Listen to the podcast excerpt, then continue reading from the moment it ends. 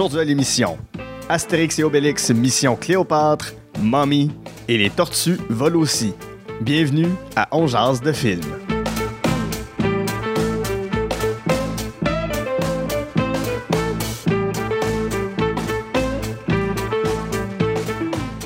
Bonjour à tous et à toutes, c'est Guy à Saint-Cyr, on jase de film. La formule est bien simple, je m'entretiens avec un ou une invitée de ses goûts en matière de cinéma. Ensemble, on passe en revue trois coups de cœur, un film détesté et un plaisir coupable. Ce sont les goods de Bad and the Ugly, de la cinéphilie de la personne que je reçois. Et aujourd'hui, c'est avec beaucoup de plaisir que je m'entretiens avec une ancienne journaliste sportive qui a fait ça pendant quoi 6 ans? Ouais, presque 10 ans. Presque 10 ans Ouais. pendant presque 10 ans et qui a accroché euh, les patins et sa plume pour se tourner vers l'humour, un métier qu'elle exerce avec beaucoup de talent. Euh, elle est aussi mil- militante féministe et antiraciste et écologiste. C'est une salle woke, la gang. Emna Achour, allô? Allô, à Saint-Cyr, merci de me recevoir. Ça, ça me fait un grand plaisir. Donc, euh, comme je disais en intro, tu as été journaliste sportif pendant 10 ans. Tu as couvert le Canadien. Tu t'es retrouvé à 22 ans à couvrir le Canadien. Ouais, j'ai commencé, j'ai commencé à être journaliste à 20 ans, OK? puis j'étais comme, tu sais, on me donnait les vieux trucs que personne voulait, là, genre les conférences de presse téléphoniques de golf, puis euh, le NASCAR, genre. Puis, Oui, euh, oui. Mais moi, c'était vraiment le hockey, puis le tennis aussi que, que j'aimais beaucoup. Puis là, à 22 ans, j'ai comme eu une ouverture pour travailler pour le site web de la, de la NHL, lnh.com. Puis là, j'ai sauté sur l'occasion, puis là, je suis partie de mon agence de presse qui me faisait faire des trucs plates pour aller euh, couvrir le hockey. Puis on the side aussi, je couvrais beaucoup le tennis, euh, ben, surtout l'été parce qu'il y a un Ouais. tournoi de tennis à Montréal. Ouais. Mais ouais, puis j'ai fait ça jusqu'à 2018 à peu près. Ouais. fascinant quand même de rentrer dans le. Tu sais, ça a l'air tellement hermétique, le monde du Canadien, le monde, ben, le monde. non, le Canadien de Montréal, là, le monde du hockey, mais surtout le Canadien, c'est. Ouais, ben c'est très beaucoup d'appeler peu d'élus. Il Ouais. faut, faut grinder, comme on dit. Là. Ouais. Faut vouloir, faut être un peu gossante. Puis j'avais tout ce qu'il fallait. pour- ouais, j'ai gossé, gossé, gossé jusqu'à temps que ça débloque, dans le Mhm. fond. Là, mais c'était beaucoup de bénévolat, comme dans plein de domaines Ouais. contingentés, j'imagine. Tu fais des trucs euh, Comme en humour, comme. comme en humour, comme tu fais des des- trucs pour l'exposure, tu fais des trucs pour te faire connaître. C'est Puis ça. un jour, il y a une ouverture, puis il faut que tu ça. dessus. ouais. Puis un jour, t'as tout lâché ça pour te tourner vers l'humour. Parce que j'aime les boys clubs, parce que Oui. j'aime les défis. Parce Mais- que t'aimes les gens qui te regardent avec mépris. Exact, tout à fait, croire, tout à fait. Euh, faut croire que oui. des choses pas réglées? Je- on, va peut-être en parler plus tard. Écoute, euh, je- si je me cherche un psy, ça a l'air que c'est bien tough à trouver pendant la pandémie. Fait que si jamais tu veux qu'on passe un peu de temps à jaser, ça me ferait bien plaisir. On est là pour ça. Ben, pas juste pour ça, on va parler de films, mais voilà. Donc, euh, avant qu'on entre dans ta liste de films, j'aime toujours savoir c'est quoi les films qui ont marqué l'enfance de mes invités dans ton cas. Qu'est-ce que tu regardais quand tu étais petite? Tu m'as dit que tu regardais pas tant de films, mais beaucoup de séries. Fait qu'on peut parler de séries télé que tu regardais plus jeune. Ah, moi, moi, ma vie, là, puis Ouais. encore aujourd'hui, les gens pensent que je suis drôle, mais non, tout ce que je fais, c'est citer Radio Enfer et dans une galaxie près de chez vous, là. Parfait. T'es avec la bonne personne ça, pour parler de ça. Fait que c'est beaucoup. Je connais tous les épisodes par cœur. J'ai les DVD chez nous encore. Tu sais, qui a encore des DVD? Mais Ouais. moi, de temps en temps, je les mets juste comme bruit de fond rassurant. Là. Un bon vieux Radio Enfer, un, un bon, bon vieux Galaxy. Ouais. Puis tu sais, j'ai réécoute, puis je suis comme, ah, dans mon souvenir, c'était plus drôle que ça, ce gag-là. Mais c'est, ça vient avec la nostalgie, ça vient avec euh, puis- le réconfort. Puis je vais le dire, je trouve. Faut, faut, faut que je fasse attention en disant ça parce que là, je vais peut-être m'attirer euh, la foudre de certaines personnes, mais je trouve que dans ce exprès de chez vous vieillit beaucoup mieux que Radio Enfer. Ouais, tu sais, c'est ça. Radio Enfer, il y a beaucoup de jokes de mon oncle là, des années Oui, c'est ça, 90. c'est ça. Ben, c'est c'est ça. Puis, an- puis alors que dans une ben ouais, moi aussi je trouve que ça a un peu mieux vieilli dans une exprès chez vous. Il y a beaucoup de références au sport aussi, au Oui, hockey, parce oui, que oui. Claude Legault est Ça un grand fan. T'es, euh, je, sais pas depuis combien de temps que t'es fan de sport, je sais pas si c'est depuis toujours. Mais ça s'est même pas chevauché. C'est ça, je tripais sur Dans une galaxie près de chez vous, puis je comprenais même pas les références Ouais. de hockey. Tu sais, moi, l'astéroïde Patrice Brisebois, comme j'étais comme, ça avait un nom bizarre. Puis c'est après, quand je suis devenue fan de hockey, puis que là, je réécoutais les épisodes, que j'étais comme, ah, tellement de références que j'aurais pu aimer, tu sais, si j'avais commencé à aimer le hockey plus tôt. Fait que. Je peux te garantir que je les comprenais pas Non, plus non plus. Bon. C'est ma mère qui me les Qui. Qui, les expliquait. Il y a toutes les.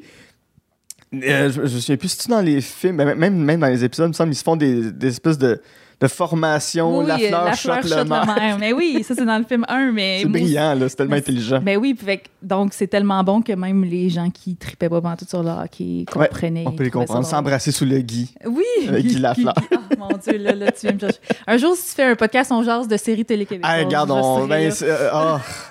j'ai, le goût de faire juste un podcast on- spécial euh, On jase de dans une galaxie près de Ah. chez vous. Mon rêve, mon rêve.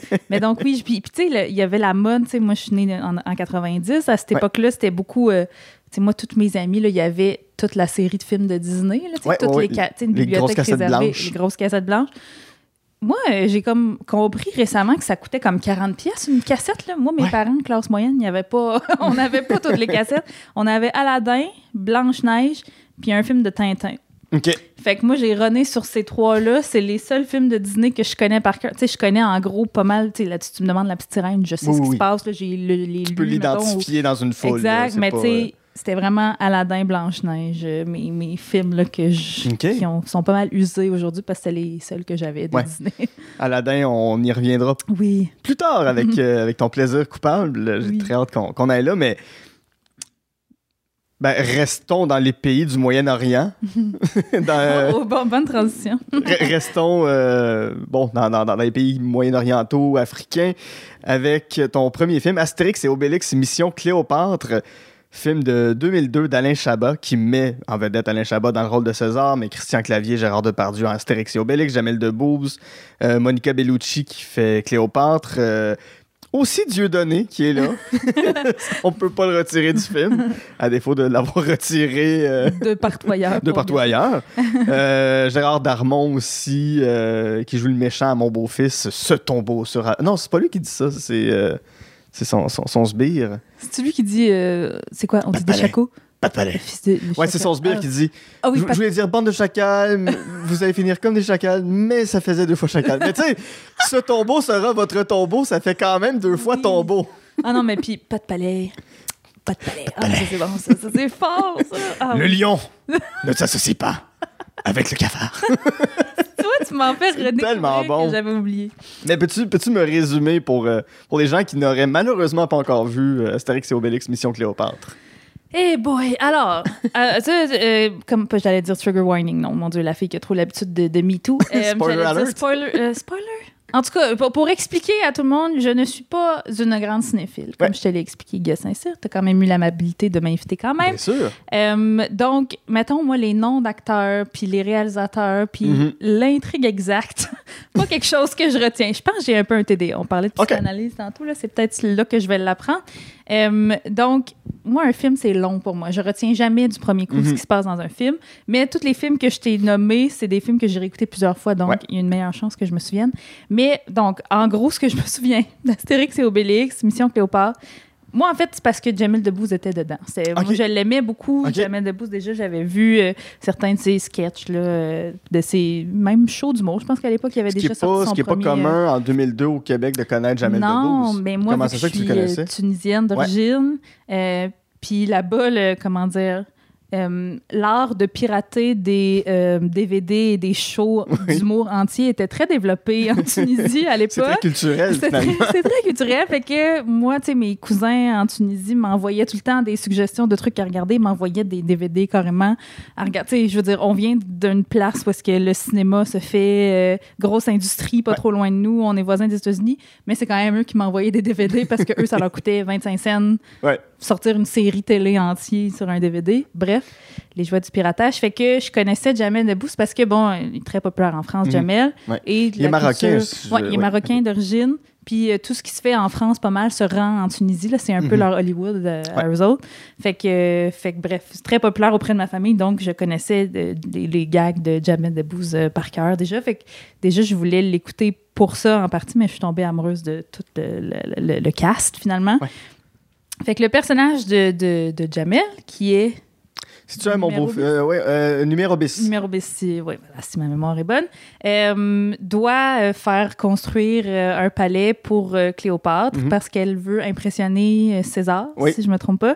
Fait que là, elle veut mettre la totale, puis elle lui donne un espèce de timeline échéancier ridicule. là, Trois genre, mois. trois mois. Euh, Avec le là- chat qui va le dire aussi. fait que là, lui, fait que là, lui, il capote. Jamel, puis il est comme, il faut que je trouve de l'aide. Je pourrais jamais faire ça. Puis il se fait euh, donner aux alligators s'il réussit pas sa mission. Si Ouais. ma mémoire est bonne, comme le magno, Oui. comme le petit agneau. Euh, mon Dieu, les gens qui n'ont pas vu le film doivent faire comme, mais de quoi vous parlez? Mais il est où le magno? il eu les magnos. Il Puis, euh, fait que là, lui, il va chercher de l'aide parce qu'il entend parler qu'il y a un druide euh, qui a une potion euh, magique Mhm. qui peut aider à faire avancer des travaux très rapidement. Fait qu'il se rend, il demande une, une, une bolinette, c'est un petit bol de potion, euh, réussit à convaincre le druide dont j'ai oublié le nom encore. Panoramix. Panoramix.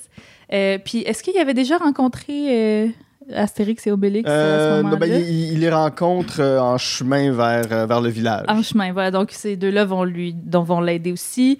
Euh, Obélix est tombé dans la potion quand il était jeune, fait que lui, il n'a même pas besoin d'en boire. Mais euh, il y a plein de scènes délicieuses de, Ouais. mettons, toutes les, euh, ben, j'ai envie de dire employés, mais c'est un peu plus esclaves, là, qui, qui font la grève. qui font quand la même. grève quand même. qui, qui- une alliance syndicale. Pas content, pas content. Euh, Il y a quand même puis, leur délégué syndical, c'est bien. Exact. C'était c'était très avancé pour l'époque, hein, pour l'Égypte ancienne. Puis, euh, puis ils réussissent leur mission. Comment ça finit? J'ai oublié comment ça Ben, ça finit. finit qu'ils construisent le palais, puis... C'est ça, euh, Il y, a- il y a un palais, puis tout le monde est content. y a- y a- ben, c'est c'est Astérix, donc il y a un banquet à la fin. Oui, c'est ça. euh.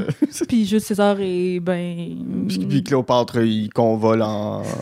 C'est ça. y a pas- C'est pas tant la fin. que- L'important que toutes les scènes extraordinaires, comme quand Jamel danse sur I Feel Good. Ouais.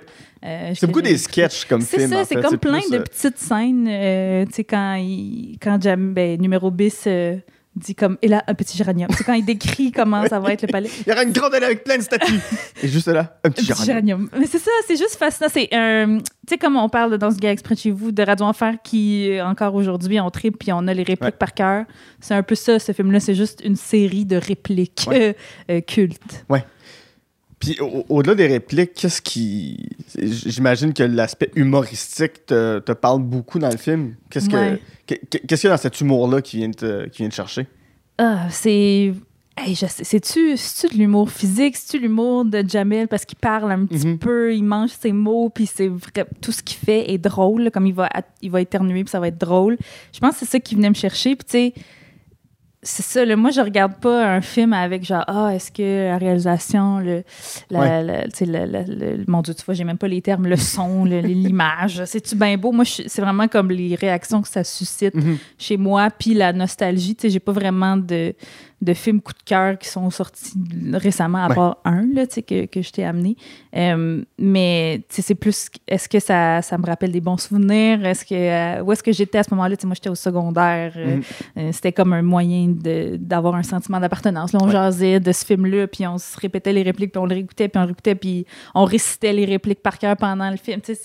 C'est un peu ça. Puis c'est ça aussi le fait que Jamel est un humoriste que j'aimais beaucoup avant de Ouais. savoir qu'il avait plagié. Ouais, ouais, ouais. Ben, ça, ben. C'est tous les humoristes français. c'est ça, le deuil qu'on a à faire quand on aime les humoristes ça. français. c'est- Ou, ou bien ils ont agressé, ou bien ils ont volé des Ah, blagues. c'est vrai, hein, ils ont un, un ou l'autre. Ouais, ou, ou ils sont devenus antisémites. C'est ça, hein? Il n'y a pas beaucoup de. Ils sont tous dans Astérix. Oui, c'est vrai. T'as un des trois choix, mais les trois, tu les retrouves dans ce Oui. film-là. C'est C'est euh, un gros paquet. c'est triste quand même Ouais, quand comme tu constat. Mais c'est ça, Alain Chabat, lui, c'est le. Alors, c'est l'auteur et le C'est réalisateur. auteur-réalisateur. Auteur-réalisateur. Ben, bon, Astérix, c'est basé évidemment sur la bande Ouais. dessinée euh, de, de, de, de, Goscinny et Uderzo. Mais le scénario, c'est Alain Chabat, c'est son style d'humour. Puis euh, je, je vois que t'as as, aussi amené le fameux film. Y a tellement de monde qui connaissent pas ce film-là qui sont comme le quoi? Puis je suis comme ben tu sais plein de airs puis sont comme maintenant de comme as-tu pris de la drogue? Je suis comme voyons que personne connaissait, je sais même pas d'où je l'ai connu. Je pense que c'est juste justement c'était dans le, le hype d'Astérix Obélix et c'est sorti quelques années sorti plus en tard. 2004, deux ans plus bon tard, c'est ça. Fait qu'il y avait encore le hype, puis là je fais ah Alain Chabat, Alain Chabat, Ouais. continuons dans la lancée puis c'était ben puis Gérard Depardieu aussi qui a un personnage, j'allais dire qu'il a un gros personnage, mais c'était pas pour faire un mauvais jeu de mots grossophobe, là, mais qui a un personnage important dans l'histoire, euh, fait que c'était une belle continuité. Puis je pense, je sais pas si c'est encore plus drôle ou égal drôle, mais en tout cas, je, je connais autant les répliques Ouais. cultes par cœur. Ah oui, ben, le fameux- ça va être tout noir, ta oui, gueule. Ça va être tout dans ta euh, gueule, mon Dieu. Qui, sais, en tout cas, si vous connaissez pas ce film, mon Dieu, appelez-moi, j'ai encore le DVD. c'est- ben, tu sais, c'est- que t'en parles, puis qui, ce, qui, ce que je trouve super intéressant de ces deux films-là, mais encore plus Astérix, c'est que tu, l'as dit, c'est très physique, mais il y a tout le temps des jeux de mots. Tu sais, il y a toujours une blague partout. Oui, c'est punché. Là, même, même, même, dans le cadrage, même dans. dans, dans ça, ça, peut être en arrière-plan. Il y a toujours un gag quelque part. Tu peux pas avoir trois secondes de ce film-là sans avoir au moins une joke ou une tentative de faire rire. Ouais, je pense que c'est peut-être ça, en fait, qui me c'est vrai. Là, tu, tu l'analyses euh, mieux que moi. J'ai toujours aimé l'humour. Tu sais, moi, c'est ça. Je tripais sur Radio Enfer dans une galaxie qui sont des shows humoristiques. Je tripais sur... Tu sais, moi, je consommais pas beaucoup de films, mais je regardais les galas juste pour rire, mhm. je regardais les séries télé humoristiques. Fait que c'est, je pense que c'est tout naturel que les quelques films que j'ai aimés dans ma vie soient des films mais même, du mot. Mais même euh, Galaxy Radio Enfer, ça joue beaucoup justement sur les mots, le sens des mm. mots. Puis encore là, c'est très physique tout le temps. Là, c'est, ça cabotine beaucoup, là, Galaxy. Euh, ils sont tout le temps en train de se péter à la gueule puis faire, puis faire, des espèces de jeux de mots avec tout. Ou, fameux nombrane. ça se dit pas, ces affaires-là! Ah, mon Dieu, OK. Je, prépare déjà ton épisode là, de Dans une galaxie près de chez vous. Je me remémore toutes les séries. Mais oui, c'est exactement. Puis, genre, je le réécouterais demain matin, puis je rirais encore autant que, tu sais, ça a sorti, j'avais 12 à 14 ans. Là, fait que sûrement que je rirais peut-être pas aux mêmes places, ou peut-être que là, je comprendrais des choses que je comprenais pas à l'époque. Mais c'est vraiment, je trouve, très universel, très euh, tous les âges. très. C'est intéressant parce que si je fais un parallèle avec l'humour que tu fais, qui est, très engagé, mm. qui, est, qui est pas tout à fait dans ce style-là. Mais euh, excusez si vous entendez mon chat être dans sa litière en ce moment, c'est très, euh, très agréable. C'est ben oui, c'est ça. Vous savez tout ce qui se passe chez moi. euh, excusez, ça m'a déconcentré beaucoup. Comparé à l'humour que je fais. C'est ça, comparativement à l'humour que tu fais, y a-tu une partie de toi qui aimerait verser plus dans l'absurde, plus dans. Sans dire un, humour physique, mais un, humour plus cabotin, plus, plus bon enfant? Ah, c'est une bonne question. On dirait que parce que je, sais pas si avant tu veux décrire un peu le genre d'humour que tu fais. Ah ben oui, je peux, je peux commencer par ça. Dans le fond, euh, je, ben, je fais de l'humour. J'aime pas que j'aime pas dire engagé, mais je trouve que c'est un peu restrictif. Mais c'est plus, euh, je fais pas de joke sur mon chum cave. Fait que, Et pourtant, il est cave. Et pourtant, il est très cabotin. Retourner à quelques épisodes dans le passé d'Anaï Beaulieu. tu es cave. C'est un nono. Tu es cave. Voilà, c'est dit. Mais c'est dit avec amour. mais tu sais, dans le sens, dès qu'on fait pas d'humour sur genre l'indifférence on dit qu'on fait de l'humour engagé. Donc, d'accord, je fais de l'humour engagé, mais moi, c'est plus que, tu sais, j'étais journaliste, j'avais une immense tribune, des centaines ou des milliers de personnes me lisaient, mais je parlais de Puck puis de Carey Price. Euh, alors que là, puis là, j'ai comme décidé que je voulais utiliser mon, ma tribune à meilleur escient. Je sais mhm. pas si ça se dit. Fait que j'étais comme, OK, là, il y en a pas mille des filles qui ont ma face et euh, mes origines qui ont un micro. Fait que si je réussis à percer en humour, je veux que je veux parler de choses qui dont on parle pas assez à mon avis, comme le racisme, le sexisme, la misogynie, euh, le mhm. féminisme, tout ça. Euh, l'environnement un peu, j'essaye un petit peu euh, parce que ça fait partie de moi aussi, mais parce que Danae Beaulieu est un grand environnementaliste et m'influence un petit peu positivement là-dessus. Mais donc, c'est les sujets que, que, je traite, puis effectivement, c'est pas très poète-poète. Moi, je me suis déjà fait dire, Emma, tu fais pas l'humour, tu fais des conférences. Puis, je n'aille pas ça. OK, ben, ben oui, ben, parce que je sache que les gens qui font des conférences gagnent assez bien leur ben, vie. c'est ça. Tu sais, moi, j'ai comme. Peut-être qu'un jour, je vais vouloir faire un autre sorte d'humour, mais là, j'ai l'impression qu'il faut vraiment que ça I need to get it out of my system. Il mhm. faut que ça sorte de moi. J'ai des choses à dire. Je trouve qu'on n'en parle pas assez de ces sujets-là.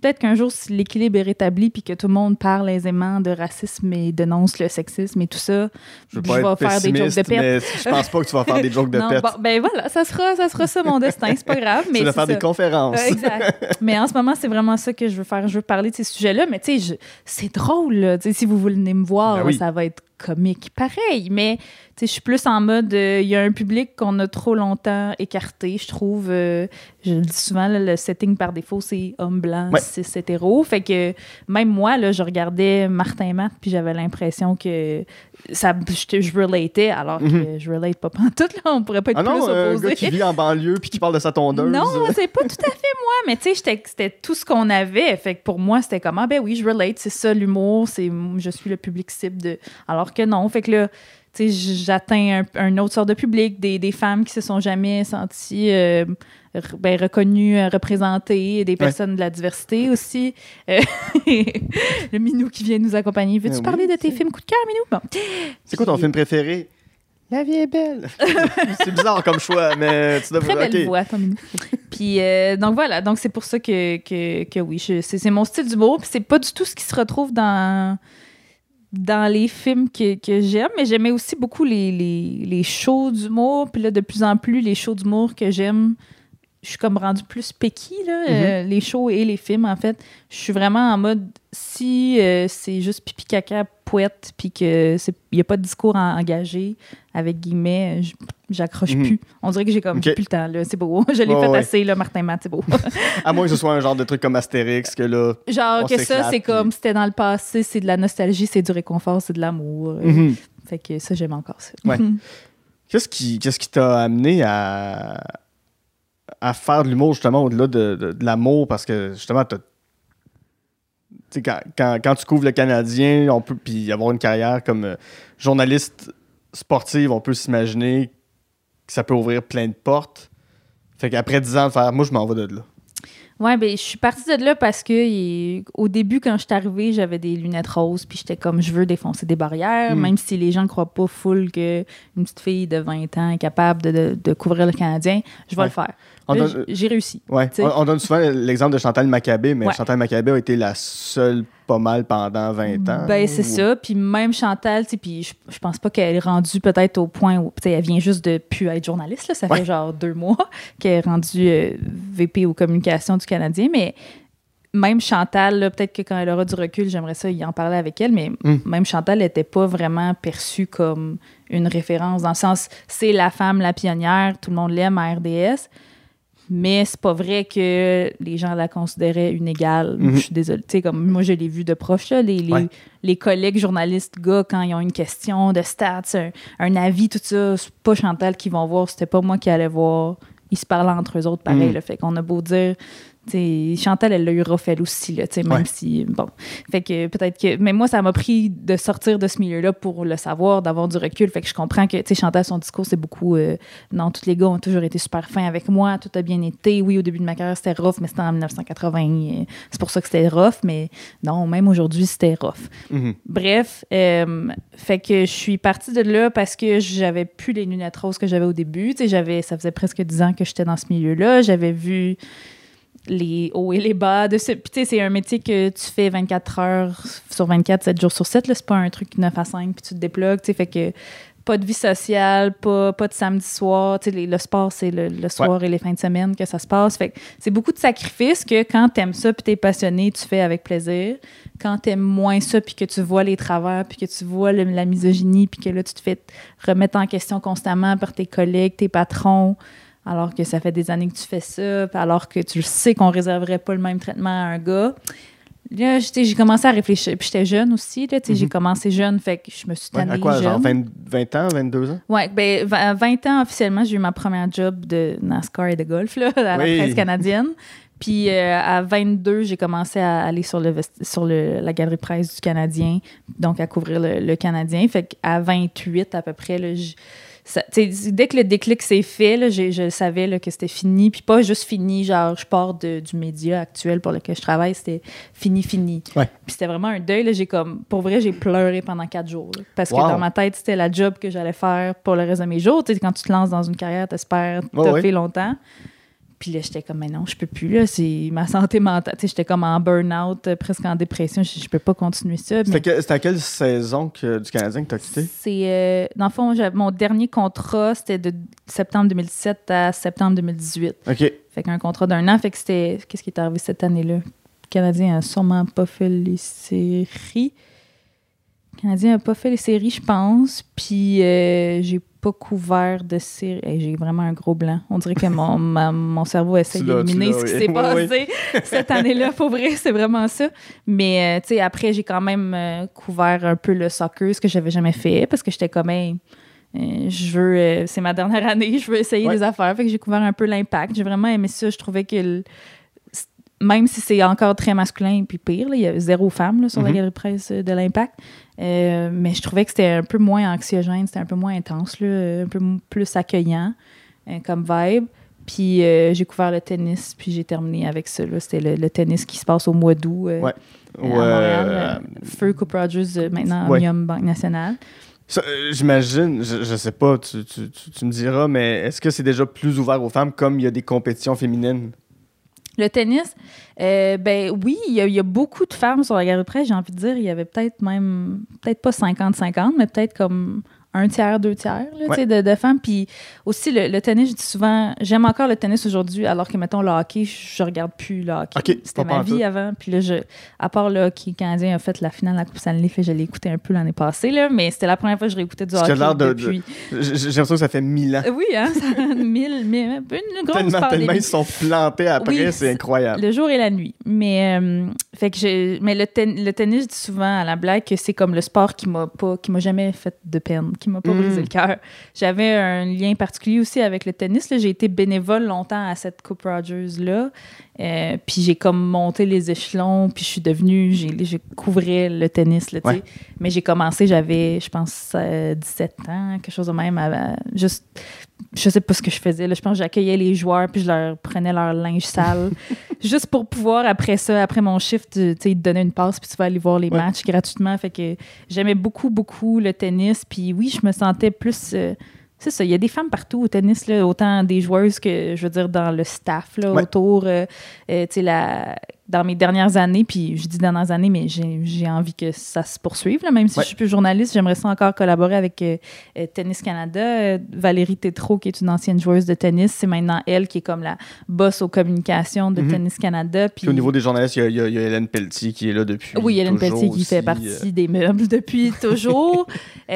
Mais donc, c'est ça, le fait que j'aille ce lien-là, puis que Valérie soit devenue mon amie, puis qu'elle me donne des contrôles fun maintenant avec Tennis Canada, avec Mhm. la, la Coupe Rogers, ça fait que mon lien euh, est meilleur là, avec le Ouais. tennis qu'il ne le sera jamais avec le hockey. Je suis partie du hockey en très mauvais termes. là. Comme une très mauvaise Mhm. rupture. Il y avait du sang les murs, là, à peine. Sans bleu, blanc, rouge. oui, tout à fait.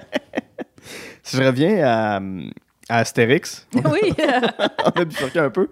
Euh, je, trou- je trouve intéressant que, oui, il y a beaucoup de gars dans le film. là. Il y a, il y a- il y a une fille, là, le syndrome de la Schtroumpfette est assez présent. Bon, Ouais. t'as, t'as, t'as, là, la, la, la courtisane de, de Cléopâtre. euh, si elle dit deux mots avant d'embrasser Astérix, c'est beau. Là. Ouais. Mais il y a quand même Cléopâtre qui est là, qui est une femme forte, puis au final, c'est quand même elle qui cale la shot, puis qui ramène tous les hommes à l'ordre. Est-ce que ce personnage-là, tu le trouves inspirant? Ben, je, je t'avouerais que j'y ai pensé en m'en venant là, dans la Hmm. tempête, là, que. Sais, parce que là, aujourd'hui, je suis une sale woke, puis euh, Ouais, je oui. j'essaie de militer, puis. Mais pas quand j'avais 12-14 ans. sais, J'étais Mhm. pas, j'étais pas woke comme ça à cette époque-là. Fait que je l'avais. Tu sais, J'ai même pas réalisé ça. Puis là, je m'en venais. Puis j'étais comme, Ah, est-ce que tous mes films, c'est des réalisateurs gars? Puis il y a pas de femmes, il y a pas de personnages femmes nice? Fait que, tu sais, oui, avec du recul, oui, Cléopâtre, such a badass. En plus, Monica Bellucci, est-ce qu'on peut avoir genre une actrice internationale Ouais. plus badass et, et, qui- et qui a du succès qu'elle, tu sais, en, en français, euh, je veux dire?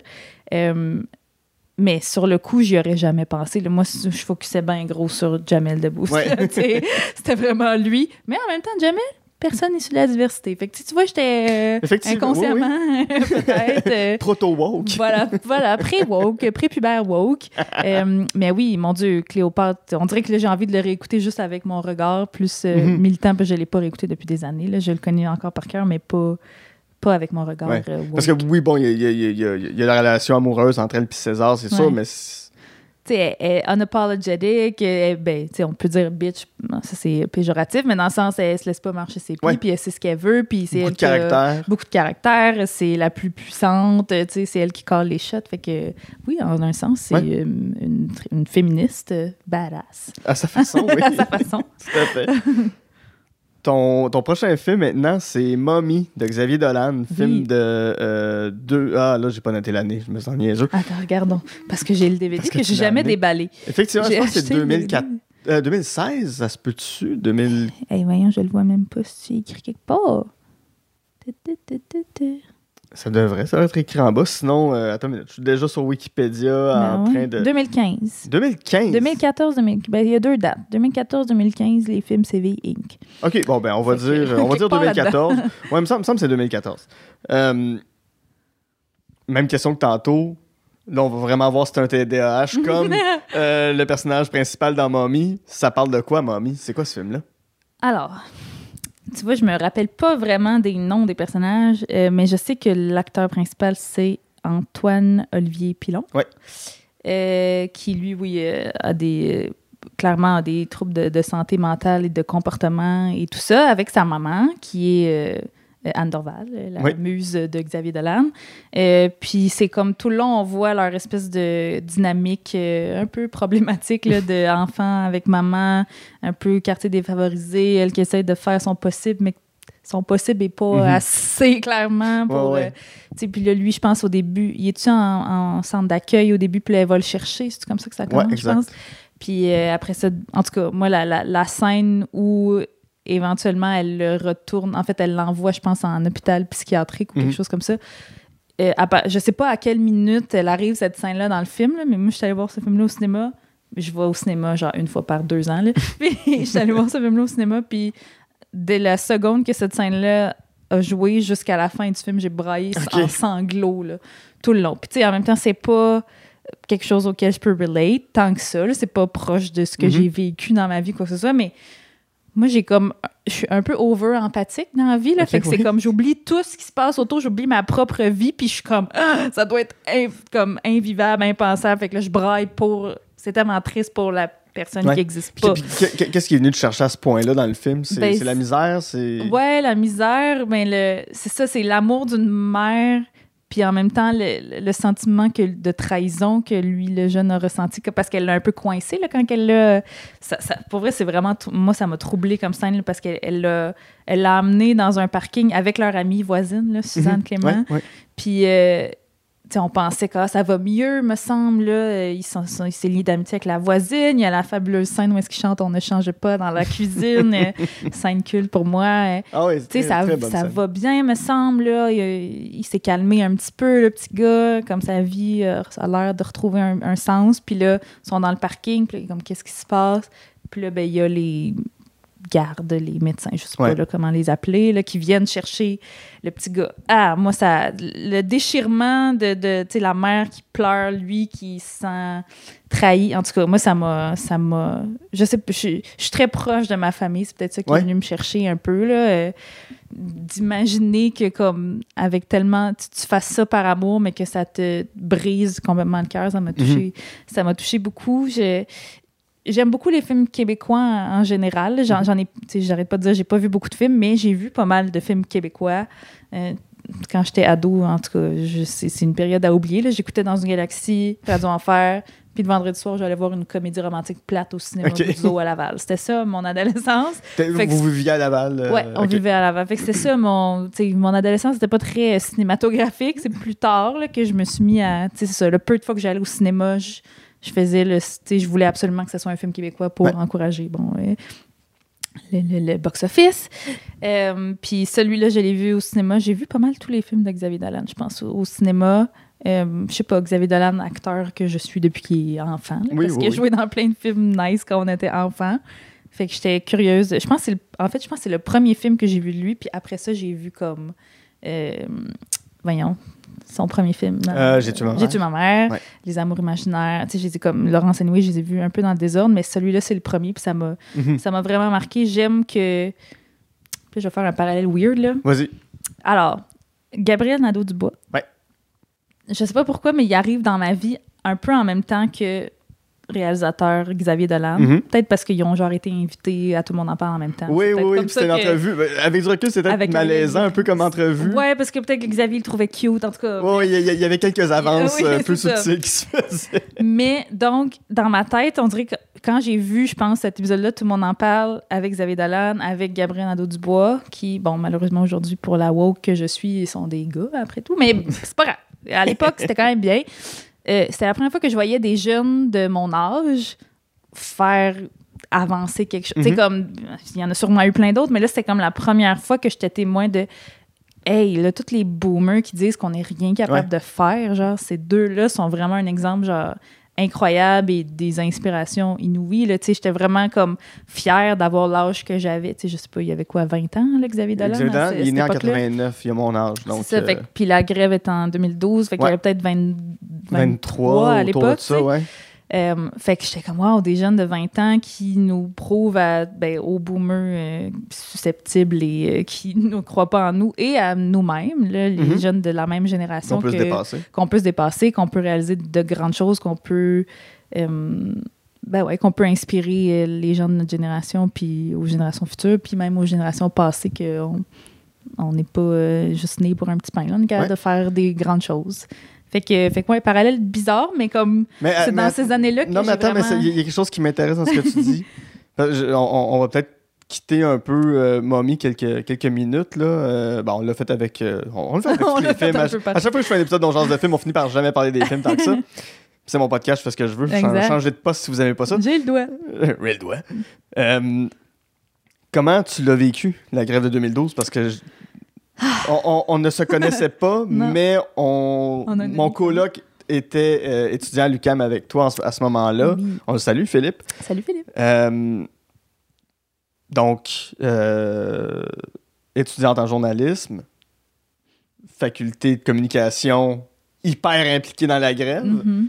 Donc, comment tu as vécu cette grève-là? Puis, je vais faire un parallèle très boiteux avec Mommy. Mommy est un film trouble, on parle d'une période trouble. Voilà, le lien ah. avec Mommy est trouvé. voilà, très bien. Et c'est un jeune qui émerge, voilà. très, tu vois, on fait plein de liens. Tout est dans tout. Tout est dans tout. Euh, moi, pour moi, il y a eu un, ben, y a eu un avant et un après. Moi, j'étais euh, obsédée par le sport. Mm-hmm. Euh, je savais déjà que je voulais être journaliste sportive. Je, suis rentrée en journalisme avec un seul et unique but d'être journaliste sportive. J'aurais pas accepté d'être journaliste de quoi que ce soit d'autre. Euh, fait que tout ce que, tu sais, je regardais pas de films, je regardais pas de documentaires, tout ce que je faisais, c'était regarder des matchs de hockey puis des films sur le hockey. Est-ce que tu détonnais un peu de ta cohorte? Euh, oui, on était peut-être 3-4 qui aimaient le sport, mais j'étais pas mal celle qui était la plus euh, intense là-dedans. la plupart voulaient être plus journaliste politique, tout ça, mais tu sais aussi, bon, pour faire une parenthèse, c'est un milieu, c'est un domaine extra contingenté. Mhm. Il n'y avait que 60 personnes qui sont prises dans ce programme-là, puis il fallait qu'on fasse des tests d'entrée, puis une espèce d'audition, puis tout ça. Euh, puis à la fin, on était 60, et à la fin du bac, puis là, on est 10 ans après le bac, il y a peut-être 3-4 personnes qui font encore ça. fait que c'est pas, euh, Et c'est pas toi ni mon ancien coloc. Et c'est pas nous deux. Non. euh, et pourtant, on l'a fait nous deux. Là. On a été peut-être peut-être qu'à la fin du bac, on était 7-8 à faire ce métier-là. Il y en a plein qui sont allés en com en général, qui ont juste réalisé que c'était pas bon pour la santé mentale de personne d'être journaliste. Et ils ont, c'est eux qui avaient raison.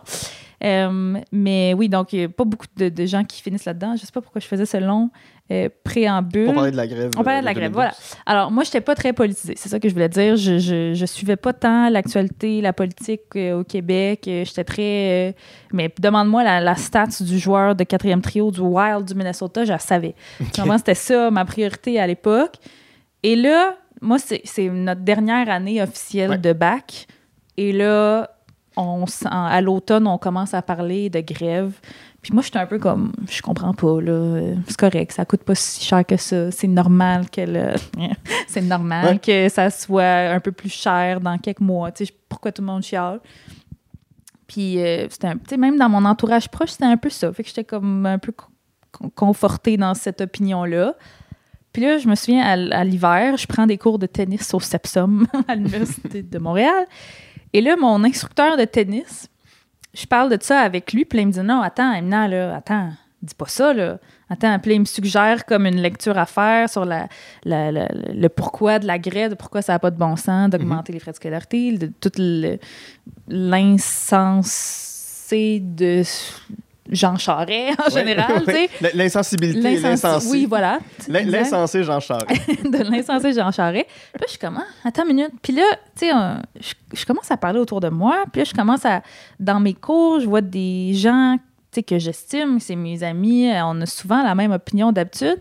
Puis il y a des carrés rouges qui commencent à popper sur leur manteau nos profs, il y en a qui ont des carrés rouges qui commencent à popper. Là, je suis comme, hein, qu'est-ce qui se passe? Puis je me souviens d'avoir eu la discussion genre avec mon père, qui est pas particulièrement woke, là, mais tu sais, qui, qui s'informe. Là. Puis là, je demande, papa, l'affaire de la hausse, là, Qu'est-ce que t'en penses? Il dit, mais non, faut pas hausser les frais de scolarité, ça n'a pas de bon sens. Je dis, ah ouais? ah, OK, mais comment ça? Ben, il dit, ben, Jean Charest, il n'y a pas de calice de sens, puis le Parti libéral, c'est de la merde. Ah, OK, là, attends, là, on vient de changer la. Ouais, ouais. Tu sais, mon père qui n'est pas super militant, avec que, que lui dise ça, je me dis, OK, euh, il y a de quoi? Fait que là, je me mets. C'est niaiseux, parce qu'on est 12 ans, 10 ans plus tard, puis. euh, il y a des gens qui l'ont pas encore fait cette étape-là, mais je me suis mis à lire sur le sujet, Ouais. lire autre chose que les médias de Québécois, mettons.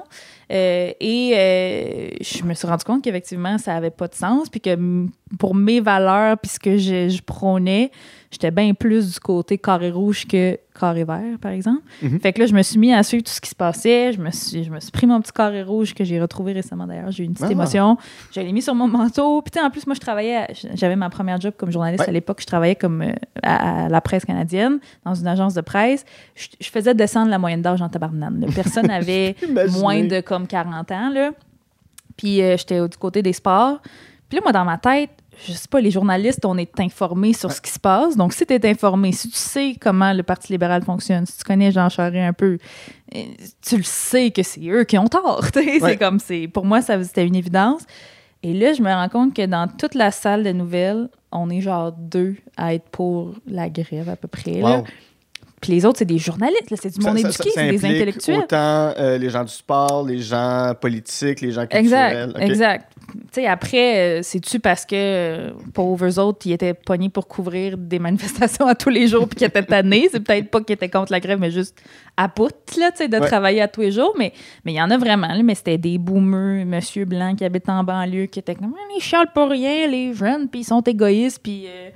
euh, c'est quoi là, que Richard Martineau avait dit? le- Ah, la- le la- la belle vie. La belle vie, tu sais, iPhone, sangria, la belle vie, machin. tu sais, puis là, moi, j'étais comme, mais je peux pas croire. Puis il y avait une autre fille qui était dans mon bac, Marie-Michel Sioui, qui travaille aujourd'hui au Devoir à Québec, Mhm.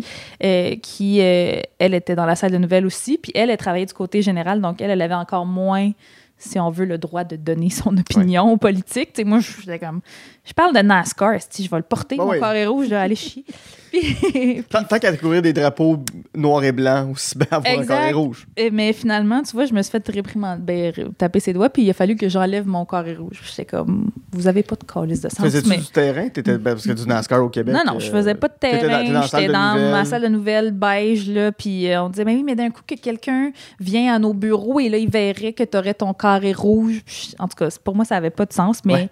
Les boss étaient aussi des boomers blancs, fait que je comprenais le, le- truc, mais c'est ça. Fait que des fois, j'allais comme en cachette là, à ma pause, là, aller parler avec Marie-Michel. Ça n'a pas de bon sens, comme non, ça n'a pas de bon sens. Fait que là, on s'appuyait là-dedans, mais on était les deux seuls de toute la salle de nouvelles. Mais pour moi, ça, ça a changé ma vie. Tu sais, je me suis mis à lire sur la politique. J'ai mani- manifesté. Je n'étais pas dans toutes les assemblées générales parce que j'ai envie de dire tristement aujourd'hui, mais on n'avait pas d'école. Fait que Mhm. moi, j'avais pas de cours. Fait que je travaillais plus. Fait que là, j'étais Ouais. rendue comme à temps plein à la presse canadienne. Fait que je pouvais pas aller dans, m'impliquer autant que je l'aurais voulu. Mais euh, quand la, ils ont décidé d'annuler officiellement la saison, euh, la saison, mon Dieu, la fille qui parle, de, qui parle trop de sport, d'a- d'annuler officiellement la, la session, puis que là, on se donnait rendez-vous genre au mois d'août pour voir qu'est-ce qu'on fait à peu près là, à partir de maintenant. Dans cette, je suis allée à cette assemblée-là parce que c'est là qu'on votait, qu'est-ce qu'on faisait. euh, euh, puis là, quand ils ont voté, ah non, mais là, il y a des élections bientôt. Là, Pauline Marois a dit qu'elle va l'arrêter, la hausse, là, qu'elle va l'annuler. Fait que faisons confiance aux Québécois, on va sortir Jean Charest. Puis c'est ça qui a été voté, Oui, oui, malheureusement, majoritairement. Et gna, on s'est fait bite in the ass par l'indexation Oui. Des frais de scolarité. Mais bref, j'ai pleuré en tabarouette à ce moment-là parce que là, je me rendais compte à quel point, tu sais, je m'étais tellement investie, même si c'était pas autant que je voulais, mettons, sur place, là, Mhm. mais met- même dans tu sais, ce que je partageais sur les réseaux sociaux, ce que je lisais, ce que les manifestations auxquelles je participais. dans- pour moi, c'était tellement un beau projet. Puis euh, je nous trouvais tellement beau, là, tu sais, Ouais. ça me faisait. Puis c'est là, j'ai- on dirait que je réalisais plein d'affaires. Je réalisais à quel point il y avait de la désinformation, à quel point il y avait de la mauvaise foi des politiciens qui nous dépeignaient comme des espèces d'anarchistes qui pétaient des vitrines alors que c'était des manifs hyper pacifistes parce Ouais, que ouais. tout le monde était joyeux. Puis là, je sonne comme un camionneur d'Ottawa, mais nous, c'était vrai. OK, qu'il n'y avait pas de violence, il n'y avait pas de signe nazi, ben il n'y avait pas de plein, drapeau euh, confédéré. Non, non, non, non, je peux garantir qu'il n'y avait pas de symbole nazi. Ces gens-là se seraient fait sortir. Mais oui, mais c'est ça. Il y a- il y a- les, quelques fois que j'ai entendu des gens avoir même des, comment, des, des- des slogans homophobes, il se faisait tard, il se faisait. Mais oui, ça. Il se faisait pas rentrer dedans physiquement, mais il se faisait dire, guys, peut-être pas le meilleur slogan à avoir. Là. Non, non, exact. Puis, fait qu'on dirait que c'est là que j'ai vu. C'est peut-être. Là, j'y repense, là, je fais ma psychanalyse en même temps là, avec toi, là, mais Oui. je me dis, c'est peut-être ça qui a, qui, a, qui a implanté la première graine dans mon cerveau de.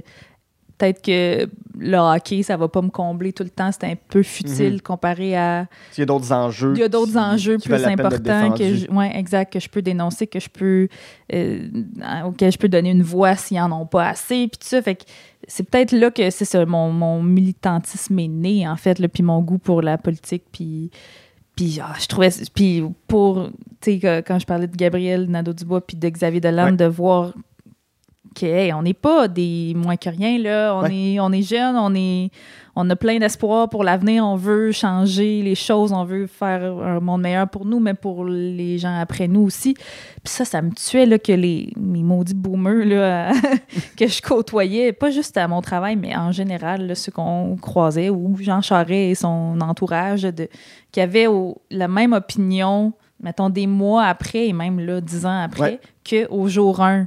Tu sais, moi aussi, au jour 1, j'étais comme, voyons, là, il charle bien pour rien, mais quand tu prends deux Ouais, secondes, Mais, pour mais bon, lire. c'est vrai, c'est vrai que quand tu vois que t'as pas. Tu sais, puis, puis quand tu dis, euh, on, on- on- voit des jeunes qui se rassemblent, puis on, on- va leur. Parce que, tu sais, même, même Xavier Dolan, pour ses films, il se fait rentrer dedans. Alors, il, il- il fait des films. Mais oui, c'est ça, là, c'est vraiment. fait des films. Est-ce qu'on peut le laisser faire son art? Mm. Euh, puis oui, Mommy, OK, ça, ça se peut que ça dérange un peu.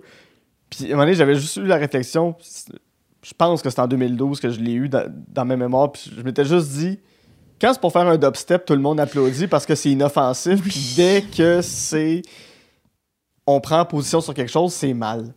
Mais c'est ça, dès, dès que ça fait trembler les colonnes du temple de, ben, du truc par défaut, de, du capitalisme, de l'économie, toutes les choses de plus de droite, j'ai envie de dire, là, parce que c'est vrai, là, c'est plus de gauche d'être militant, puis... euh, puis c'est peut-être là que j'ai réalisé que j'étais euh, de gauche, tu sais, mais, euh, mais oui, pour moi, c'était juste c'était juste du positif, là. C'est, c'est- ben, juste du positif. J'ai pleuré, puis j'ai été fâchée, puis j'ai voulu en péter des vitrines parce qu'il m'accusait de le faire anyway. Fait que, Ça, un moment donné, tu sens, tu sens cette boule-là qui monte. Hein? Tu- tu- ouais, de, de sentir cette colère-là. je l'enverrais dans bouille. le front du policier, ma, ma, ma- ma casserole, là, je l'enlignerais, là, mais, mais non, on est resté très, très, Oui, paci- oui, très oui. pa- pa- pacifique, je trouve. Mais ouais, ça- il y a vraiment eu un avant et un après, puis c'est ça, Xavier Dolan, je trouvais que... il- était comme un peu. Ben, peut-être que j'ai commencé à l'aimer quand j'ai su qu'il était pour la grève. Ouais. C'est peut-être pour ça. Puis, tu sais, je trouvais qu'il symbolisait bien ma notre génération Mhm. de, de jeunes euh, woke avant qu'on sache c'est quoi être woke. Puis de. Je sais pas, ben, dans, dans ce là on disait juste carré rouge, je pense. Ouais, quand Après ça, c'est devenu hein? Social Justice Warrior, Ah, euh, SJW. bonne- Après bonne ça, c'est devenu. un- euh, dans les années 50, c'était communiste. Un. C'était hippie. C'est un mot vrai. pour tout. C'est un mot pour. Ben, je trouve que tous ces mots me décrivent très bien. et je, je veux pas mettre des mots dans sa bouche, mais je trouve qu'ils décrivent bien Xavier Dolan puis ce qu'il fait. Puis tu sais, lui, c'est juste en. Des fois, il va pas le clamer nécessairement haut et fort, quoique, tu sais, il est bon pour écrire des bons discours, coup de poing, là, mais euh, des fois, c'est juste en étant qui il est, en, en racontant les histoires qu'il raconte, euh, en étant un homme gay qui l'a pas eu facile, qui a Mhm. été sûrement euh, plus souvent qu'à son tour discriminé juste pour son orientation sexuelle, tu fait que je trouve que c'est un beau symbole de notre génération, Ouais. Tantôt, t'as as dit quelque chose, puis ça, me- ça me fait penser à Mommy, justement, tu de, de sentir cette boule de colère-là qui monte en toi, puis le, le petit garçon dans Mommy, ce n'est que ça, là, une Mm. boule de colère. Tu, tu l'as, tu sais, en ce moment, les gens ne voient pas, mais tu sais, je suis en train de toucher mon ventre, mais tu tu, tu vois que ça part du ventre, puis que ça veut juste monter, monter, Ouais. monter, puis sortir. À part en 2012, tu m'as l'air de quelqu'un d'être assez calme, là, mais as-tu déjà ressenti de la colère qui montait, puis qu'il a fallu que tu calmes, il a fallu que tu gères cette colère-là? Moi, je suis tout le temps fâchée. OK. Euh, Comme dans ce sens-là, plus je le réalise parce que je suis une sale woke euh, féministe Oui. euh, frustrée, mais euh, je me rends compte que j'ai quand j'étais plus jeune, c'était pas valorisé. Moi, j'étais très studieuse, là. Puis c'était pas valorisé chez nous, à l'école, peu importe, de. de, ben, de- puis parce que je suis une fille peut-être, mais d'exprimer euh, sa Mm. colère. euh, fait que moi, je retiens tout en dedans, puis je parle pas, puis je le fais encore aujourd'hui. Euh, Donc, euh, beaucoup de ressentiments euh, qui, qui, que j'essaie de de- de- de d'enfouir, d'enfouir dans, dans mon estomac, là, puis de ne pas en parler, mais des fois, quand ça pète, ça pète. Ouais. Puis, tu sais, j'aimerais ça, pas être fâchée, mais moi, plus, puis c'est peut-être ça a commencé en 2012 avec la grève, mais plus tu lis sur l'actualité, plus, tu sais, je comprends pas les gens, tu sais, moi, je suis heureuse dans la vie, puis je suis souriante, Ouais. puis j'aime la vie, puis j'aime les petits bonheurs, mais foncièrement, je suis fâchée parce que tu peux pas ignorer ce qui se passe. Fait que, tu sais, les gens sont comme, Hey, mais pourquoi t'es fâché? Mais si, toi, si tout le monde lisait sur ce qui se passe avec l'environnement, avec la crise climatique, Mhm. puis l'inaction totale de nos dirigeants, si tout le monde regardait plus de vidéos, c'est horrible, mais sur ce qui se passe en Palestine depuis 50 ans, si euh, on écoutait plus de, de, de conversations de doutes de comment ils parlent des femmes puis les rabaissent dans leur chambre d'hockey, si tout le monde était tout le temps au courant de ça, là, on serait tout en tabarnak constamment. Ouais. Comme je, je- là, je suis comme c'est peut-être moi qui est over, tu sais, qu'à tous les matins je me lève puis là je veux lire sur des affaires puis je lis pas nécessairement sur des choses joyeuses, je lis sur des choses qui se passent dans le monde. Fait que c'est sûr que je suis fâchée. Comment tu veux que je sois pas fâchée? Mhm. Fait que oui, il y a- il y, a eu plein d'occasions quand j'étais plus jeune c'est parce que on je pouvais pas là, répliquer à mes parents. Puis c'est correct, là. Il était pas super sévère, mais c'était un truc que. j'ai- Fait que j'ai jamais, ou presque, là, répliqué à mes parents. là. Fait que c'est. Puis des fois, je dirais pas que c'est bien de répliquer à ses parents, mais des fois, il faut que ça sorte. On a le droit d'avoir Oui, des émotions, même quand on est enfant. C'est- là, c'est c'est mettre, c'est- dans, dans l'apprentissage, l'enseignement, c'est de mettre ses balises, c'est de Ben, mettre c'est ça, ses de mettre ses limites. exact. Puis ça, je j'ai pas appris à le faire parce que c'était pas valorisé de le faire. Mm. Puis là, c'est sûr que là, aujourd'hui, je réalise que oui, c'était. Ça arrive à beaucoup plus d'enfants d'immigrants qu'on pense parce que, bon, ça vient avec certains facteurs. euh, dans la culture ou peu importe, ou la situation. Tu sais, euh, nos parents, des fois, quand ils ont deux jobs puis qu'ils ont de la misère à arriver parce qu'ils viennent tout juste de débarquer puis qu'ils réussissent pas à avoir leur équivalence, dans le- ça se peut qu'il y ait moins de patience avec toi rendu à la maison. Tu sais, puis, fait qu'il y y a mille et un facteurs, mais oui, ça a quand même. Puis le fait que je sois une fille, ça a quand même fait que, même si j'en veux pas à- au monde entier, mais ça a quand même. J'ai été socialisée pour ne pas libérer ma Mhm. colère. Fait que c'est sûr que là, je le fais un peu plus sur scène quand je donne mes Ouais. conférences. Puis là, je parle de choses qui me fâchent, mais même pas juste moi, qui, qui- que je le sais qui fâchent plusieurs personnes, puis qu'on n'expose jamais. Puis euh, ça teinte, oui, beaucoup euh, mon humour aujourd'hui. là. Euh, Je sais même pas pourquoi j'en suis venue à ça, parce que on, la question on, on parlait de la colère dans. Mommy, puis Mais- comment toi tu gérais ta, Ah oui, mais c'est ça. Puis je relatais beaucoup au personnage, sûrement, parce que je, je comprends c'est quoi. Tu sais, j'avais beaucoup d'empathie pour lui. Je comprends c'est quoi. Tu sais, je sais pas, se sentir impuissant parce que t'es d'une certaine façon puis t'as pas le droit de l'être parce que c'est en marge de ce que la société Ouais. te dit que tu devrais être. T'es- T'es-tu né en Tunisie ou c'est tes parents Non, qui sont nés là-bas? mes parents sont nés là-bas, Qui ont immigré ici? Ouais. En quelle année qui, ont, qui sont arrivés? Euh, mon père est arrivé en 85, puis euh, il connaissait ma mère depuis longtemps. Il était un, un petit couple d'ados, là, mais euh, puis éventuellement, il a comme offert à ma mère Hey, si tu veux qu'on se marie puis qu'on fasse une vie, ben moi, je pense que ça serait mieux de la faire Mhm. au Québec. Fait que si tu m'aimes, suis-moi. Ouais. Ma mère a fait OK. Fait que ma mère est arrivée, tu sais, le temps de faire le visa, les papiers, nana, est arrivée en 89, puis moi, je suis née en 90. OK. Fait que ma mère, ça faisait pas très longtemps qu'elle était Ça arrivée. n'a pas été long. Non, à l'époque, c'était. euh, il était beaucoup moins. Ben, je sais pas s'il était moins raciste, mais euh, c'était beaucoup moins long, avoir des visas. Ah non, mais je, par- je parle même de. de, de- que, Ah, pour- pour ma que- naissance, Que oui, été conçu. Non, c'était ça. Je pense qu'après quelques années, ils s'ennuyaient l'un de l'autre. puis ils ont fait. euh, Ils ont, fait, ils ont go. fait des belles retrouvailles. Ouais, On peut le dire ainsi.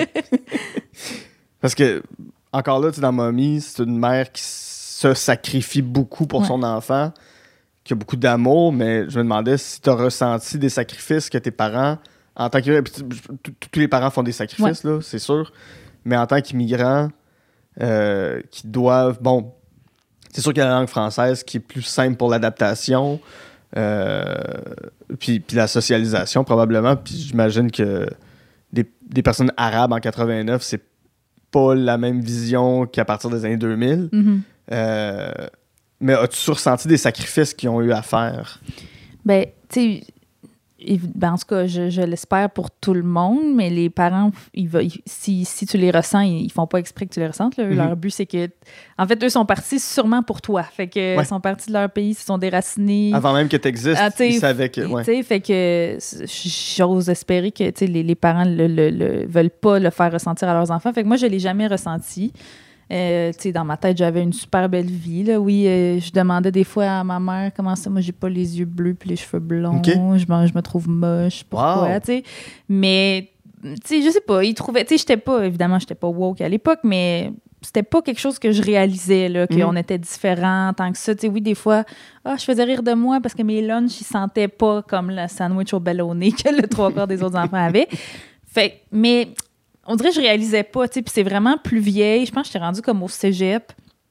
Puis là, j'ai comme eu conscience que, euh, ben, on, s'est fait, longue histoire courte, on s'est fait flouer par un contracteur. On essayait d'agrandir notre maison, puis on s'est fait vraiment flouer là, de plusieurs milliers de dollars. Mhm. Puis c'est comme là, la première fois que j'ai réalisé comme.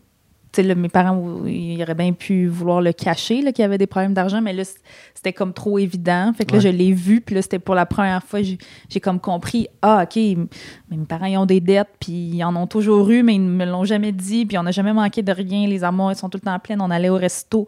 Tu sais, mes parents, malgré leurs dettes, puis tout ça, ils nous le faisaient jamais sentir, puis ils voulaient qu'on aille une belle vie. Puis je veux dire, je dis pas que ça, c'est mieux que des parents, mettons, qui se sont privés de trucs Ouais. Parce qu'ils voulaient, ils voulaient pas vivre avec le stress des dettes. Je peux comprendre ça aussi, mais mes parents, c'est ça le choix qu'ils ont fait. Fait que je je l'ai jamais, jamais senti avant cet épisode-là, quand j'étais plus vieille. Puis là, on dirait que ben, quand tu le sais, en tout cas, moi, je peux plus l'enlever de, de ma tête. Là, euh, même s'ils me le font pas sentir, moi, je le sais que ben, ils ont quitté leur famille. Là. Il y avait Ouais. presque personne ici quand ils sont venus. Après ça, il y a d'autres membres de la famille qui se sont rajoutés, mais moi, penser à vivre loin de mes parents aujourd'hui, impossible. OK. Imp- comme j'irais jamais, tu sais, là, il y a du monde qui vont vivre en Australie, en France, en voilà. Moi, jamais, jamais, jamais. Je serais incapable de faire ce qu'eux, ils ont fait. Mais c'est sûr que moi, j'ai le privilège d'être née au Canada, là, ce qui Mhm. n'était pas leur. euh, tu sais, puis. Mais des fois, je me demande, ça aurait été quoi ma vie s'il n'était pas parti? euh, ça aurait été quoi ma vie là-bas? Parce que, tu sais, des fois, j'ai le complexe de de la privilégiée. Mhm. On est toutes le privilégié de quelqu'un, je pense. Puis, euh, tu sais, même si en tant que femme, en tant que personne racisée, j'ai des il y a des privilèges que j'ai pas, que des personnes blanches, mettons, ont. Mais moi, j'ai des privilèges que mes cousins en Tunisie qui ont le même sang, qui ont le même, la même face que moi, Ouais. n'ont pas, tu sais. Euh, juste parce qu'eux sont nés là-bas, puis moi ici, mais ils sont pas nécessairement malheureux d'être nés là-bas. Tu sais, je veux pas arriver pour faire comme Ah, pitié. Non, c'est ça, c'est ça. Tu sais, ben, on a la chance que la Tunisie soit pas un pays en guerre, là, comme plusieurs autres le, le sont encore aujourd'hui, la Syrie, la Palestine, tu sais. Mais, euh, fait en tout cas, tout ça pour dire que mes, mes parents ont fait des immenses sacrifices, oui, puis dans. Je pense que, puis là, j'ai, comme je te dis, je me cherche un psy, là, si quelqu'un nous, écoute, parce que je pense qu'il y a beaucoup de matériel. Euh, tu sais, moi, je suis, j'ai un complexe de la performance. Tu sais, puis là, là, ces temps-ci, je me demande, est-ce que c'est lié au fait que dans tout ce que j'entreprends, j'ai la petite voix dans ma tête qui dit, là, foire pas, là. Mhm. Tes parents, ils ont fait ça pour toi. Ouais.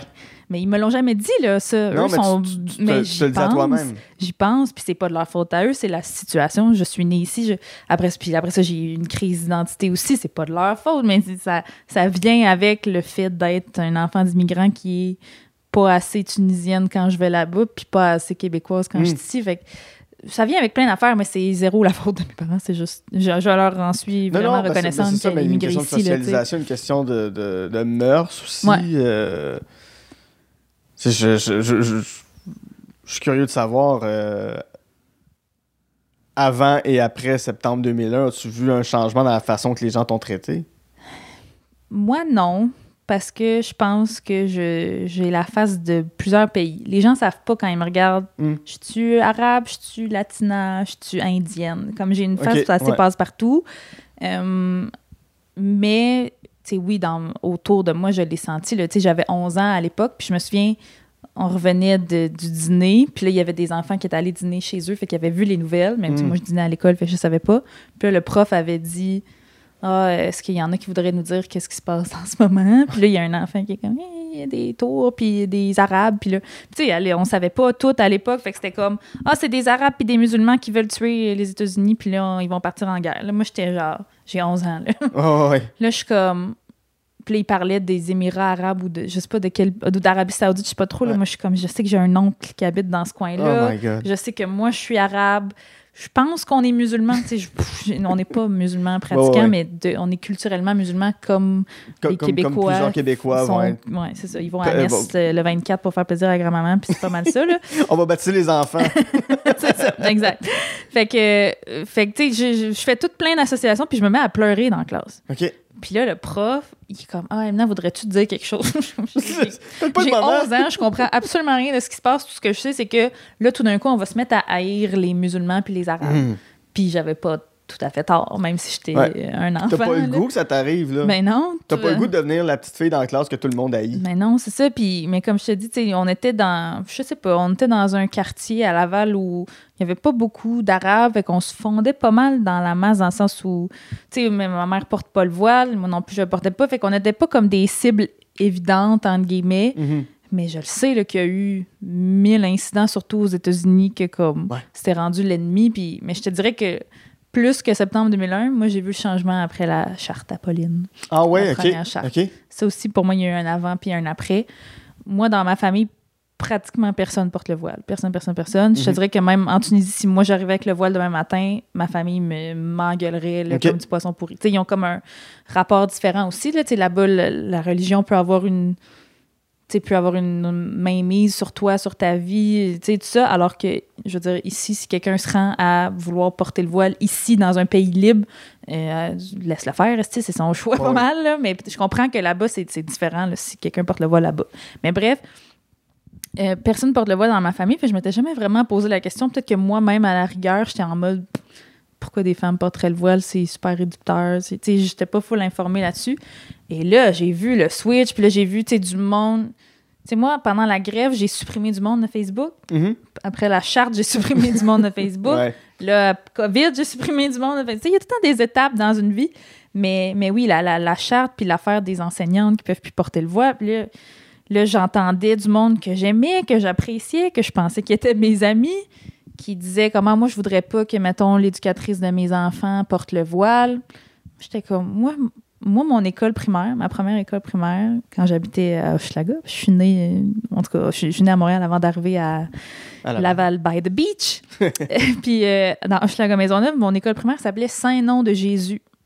Ouais, tu peux pas, ça, ça, se camoufle mal. Puis j'ai je veux dire, j'ai survécu, là. Je, je suis pas devenue euh, une bonne sœur non plus. Fait que j'étais comme, c'est vraiment weird que tu penses qu'une éducatrice dans une garderie voudrait enrôler tes enfants dans mhm. l'islam. Comme je comprends pas. Fait que là, j'ai vu le changement. Là, il y avait de plus en plus, malheureusement, dans, des témoignages d'agression dans les transports en commun, dans les lieux publics, sur des femmes voilées. Euh, il y, y, a une amie de, de ma famille qui, euh, qui, elle, elle a décidé de se voiler quand elle avait genre 35 ans, comme après s'être mariée.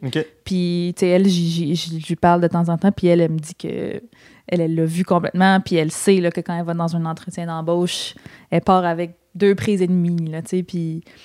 Puis j'ai aussi des, de la famille qui habite en France. En France, c'est aussi next level côté euh, islamophobie. Fait que, fait que tu sais, je, je, je, je, le vois là, à quel point ça, ça l'a changé, mais peut-être parce que j'étais moins consciente en 2001, mais je l'ai plus senti en, c'est quoi, 2013, je euh, pense. Ouais, ouais, 13, 14 avec Pauline, puis là, ben, François qui réitère. Euh, oui, oui, oui.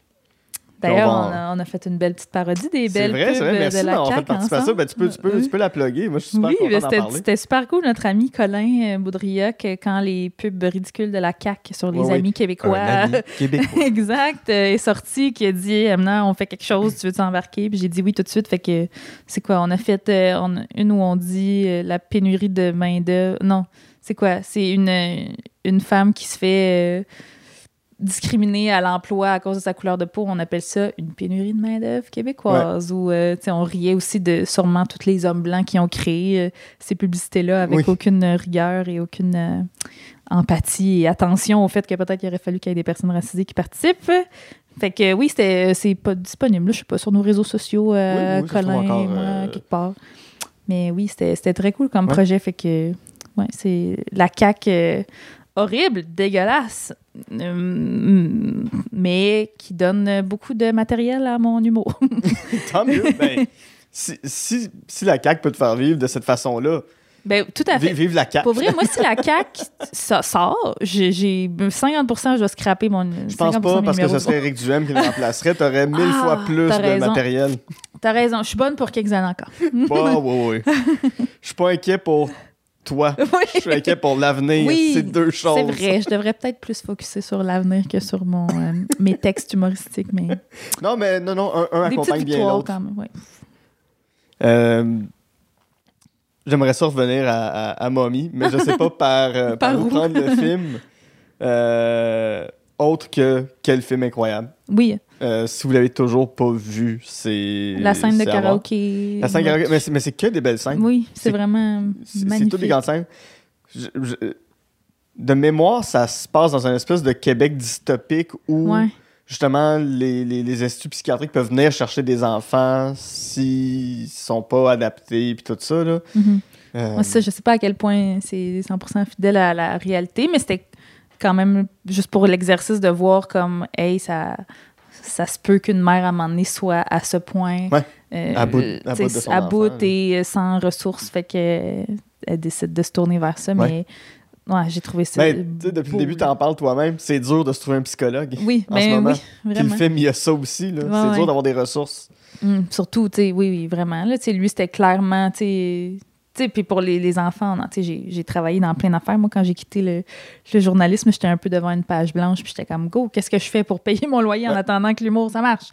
Puis euh, j'avais jamais travaillé en restauration, j'avais jamais... J'ai essayé ça pendant un bout. Puis après ça, moi, j'ai une cousine qui a une garderie, une meilleure amie qui travaille dans un service de garde, fait que j'ai un peu travaillé en éducation, si on veut. Là, travailler en éducation. Comme pour vrai, tout le monde, demain matin, si vous sentez que vous manquez un peu d'empathie, que vous savez pas à quoi vous raccrocher, allez travailler en éducation une semaine.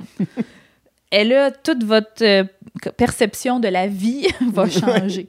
Déjà, perception d'à quel point les gens qui travaillent en éducation surtout des femmes, sont importantes, qui tiennent notre. Avec, mettons, les infirmières, c'est eux autres qui tiennent notre société à bout de bras. Là. Mhm. Ça n'a pas de sens. moi, j'arrivais à la fin de ma journée, là, quasiment à quatre pattes, là, épuisée, vidée. Mais il y a des femmes qui font ça de leur journée, puis que le soir, ils arrivent, puis ils ont leurs propres enfants.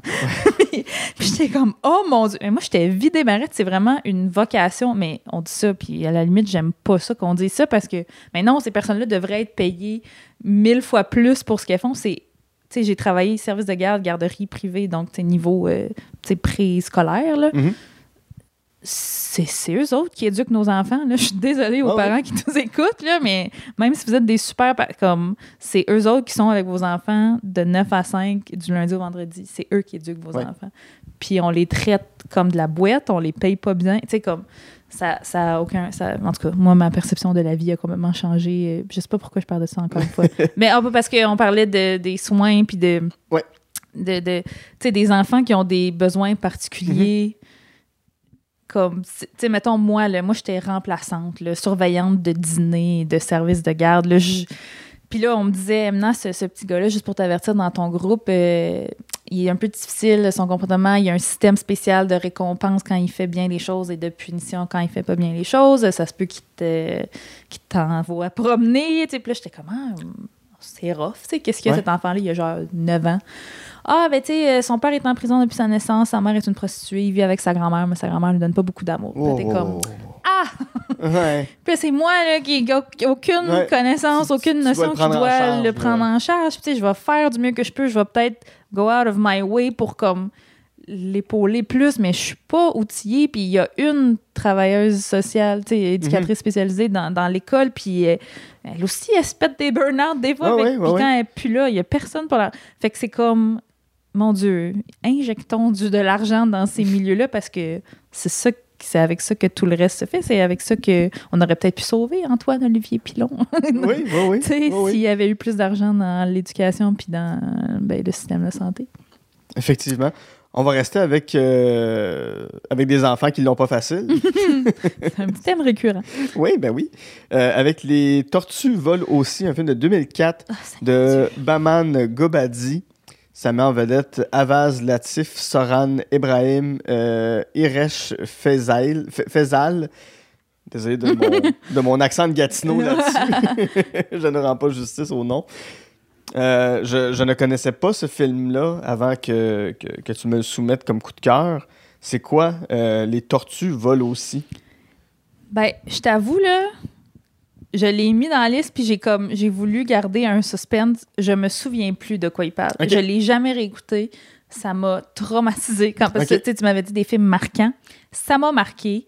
Je l'ai vu ce film-là dans un cours au cégep qui s'appelait Images du monde. Fait qu'on Mhm. on, on parlait d'une région du monde, puis après ça, on regardait un film qui avait rapport avec cette région Ouais. du monde-là. Fait que là, ça, c'est comme Kurdistan, Ouais. à peu près, dans, dans ce coin-là. Zone du monde de- de- que j'avais jamais entendu parler ou en tout Mhm. En cas fait, que je m'étais zéro Puis même, le, le Kurdistan, ça, ça, ça existe pas, entre guillemets. Tu sais, c'est plusieurs peuples Ouais. qui s'identifient kurdes, qui sont tous dans la même région, mais la même région qui est dispersée sur 4-5 pays différents. C'est là. ça. Comme là, je pense que le film se passe en Kurdistan irakien. Ouais. Fait que, tu en Irak, il y a des gens qui s'identifient comme Kurdes, donc ça se passe là. Euh, zone de guerre, euh, tu sais, c'est un peu. Ce que je me souviens, c'est c'est des enfants, c'est la guerre. Moi, tu me mets ces deux affaires-là. Moi, les enfants, ça me touche beaucoup Oui. dans la vie. Là. Je, euh, tu me mets un enfant devant moi, ça se peut que je pleure de, de joie, de tristesse, de tout. Parce que c'est comme des petits êtres innocents qui ont rien demandé à la vie. Ça me touche beaucoup. Mhm. Euh, Peut-être aussi, c'est pour ça que j'étais beaucoup touchée par Mommy, parce que c'est un ado, un enfant, là, tu sais. Ouais. Mais euh, donc, c'est plein d'enfants qui vivent la guerre et qui, euh, si je me souviens bien, là, ils ont comme une petite clique, puis ils essayent de se faire une espèce de micro-société entre eux, parce que je pense qu'il y en a qui sont orphelins, peut-être qu'ils sont tous, je me souviens plus, mais c'est vraiment comme, hey, on vit les atrocités de la guerre, mais on va essayer de passer à travers notre journée Ouais. pareil. Fait que moi, je, je, je vois ce film-là. En fait, le, le prof nous dit si vous pleurez pas, vous avez pas d'âme. OK. Moi, je suis la personne la plus braillarde qui existe sur la Terre. Fait que je me dis, bon, ça va prendre 4 secondes, je vais me liquéfier. Mais moi, cet après-midi-là, tu sais, moi, je- j'étais en com au cégep, puis j'essayais de, de paver ma voie pour devenir journaliste un jour. Mhm. Et j'avais un stage à RDS. J'avais réussi à booker un stage à RDS avec une journaliste, Anouk Grignon en anglais, euh, cet après-midi-là. Et ça, c'est le matin. Et là, je me dis, bon, ça va être une matinée, le fun. le prof sort de la classe parce qu'il est comme, moi, je suis pas capable de le voir, le film. Je vous le mets, mais moi, je décolle. parce que Wow, je vais ouais, ouais. on regarde le film, après 4 secondes et demie, ce qui devait arriver arriva, moi je braille. Je braille tout le long du film. Il y a des enfants qui meurent, il y a des enfants qui sautent parce qu'ils se font. Ah, puis ils marchent sur une mine. Ça n'a pas de calice de sens. Puis, tu sais, quand c'est des enfants, enfants, on dirait que ça me touche encore plus parce que je me dis, ils n'ont pas pris de cours de jeu, ils sont vraiment Ouais. raw. Tu sais, Mhm. puis c'est pas une histoire vraie, mais c'est. Tu le sais que ça existe. C'est ça. C'est fait ça. que ça m'a bouleversée, mais à un point, là, j'étais là, comment on peut faire vivre ça à des enfants? Comment ça se fait qu'il y a des enfants qui naissent là-dedans, puis que c'est ça leur vie, puis non.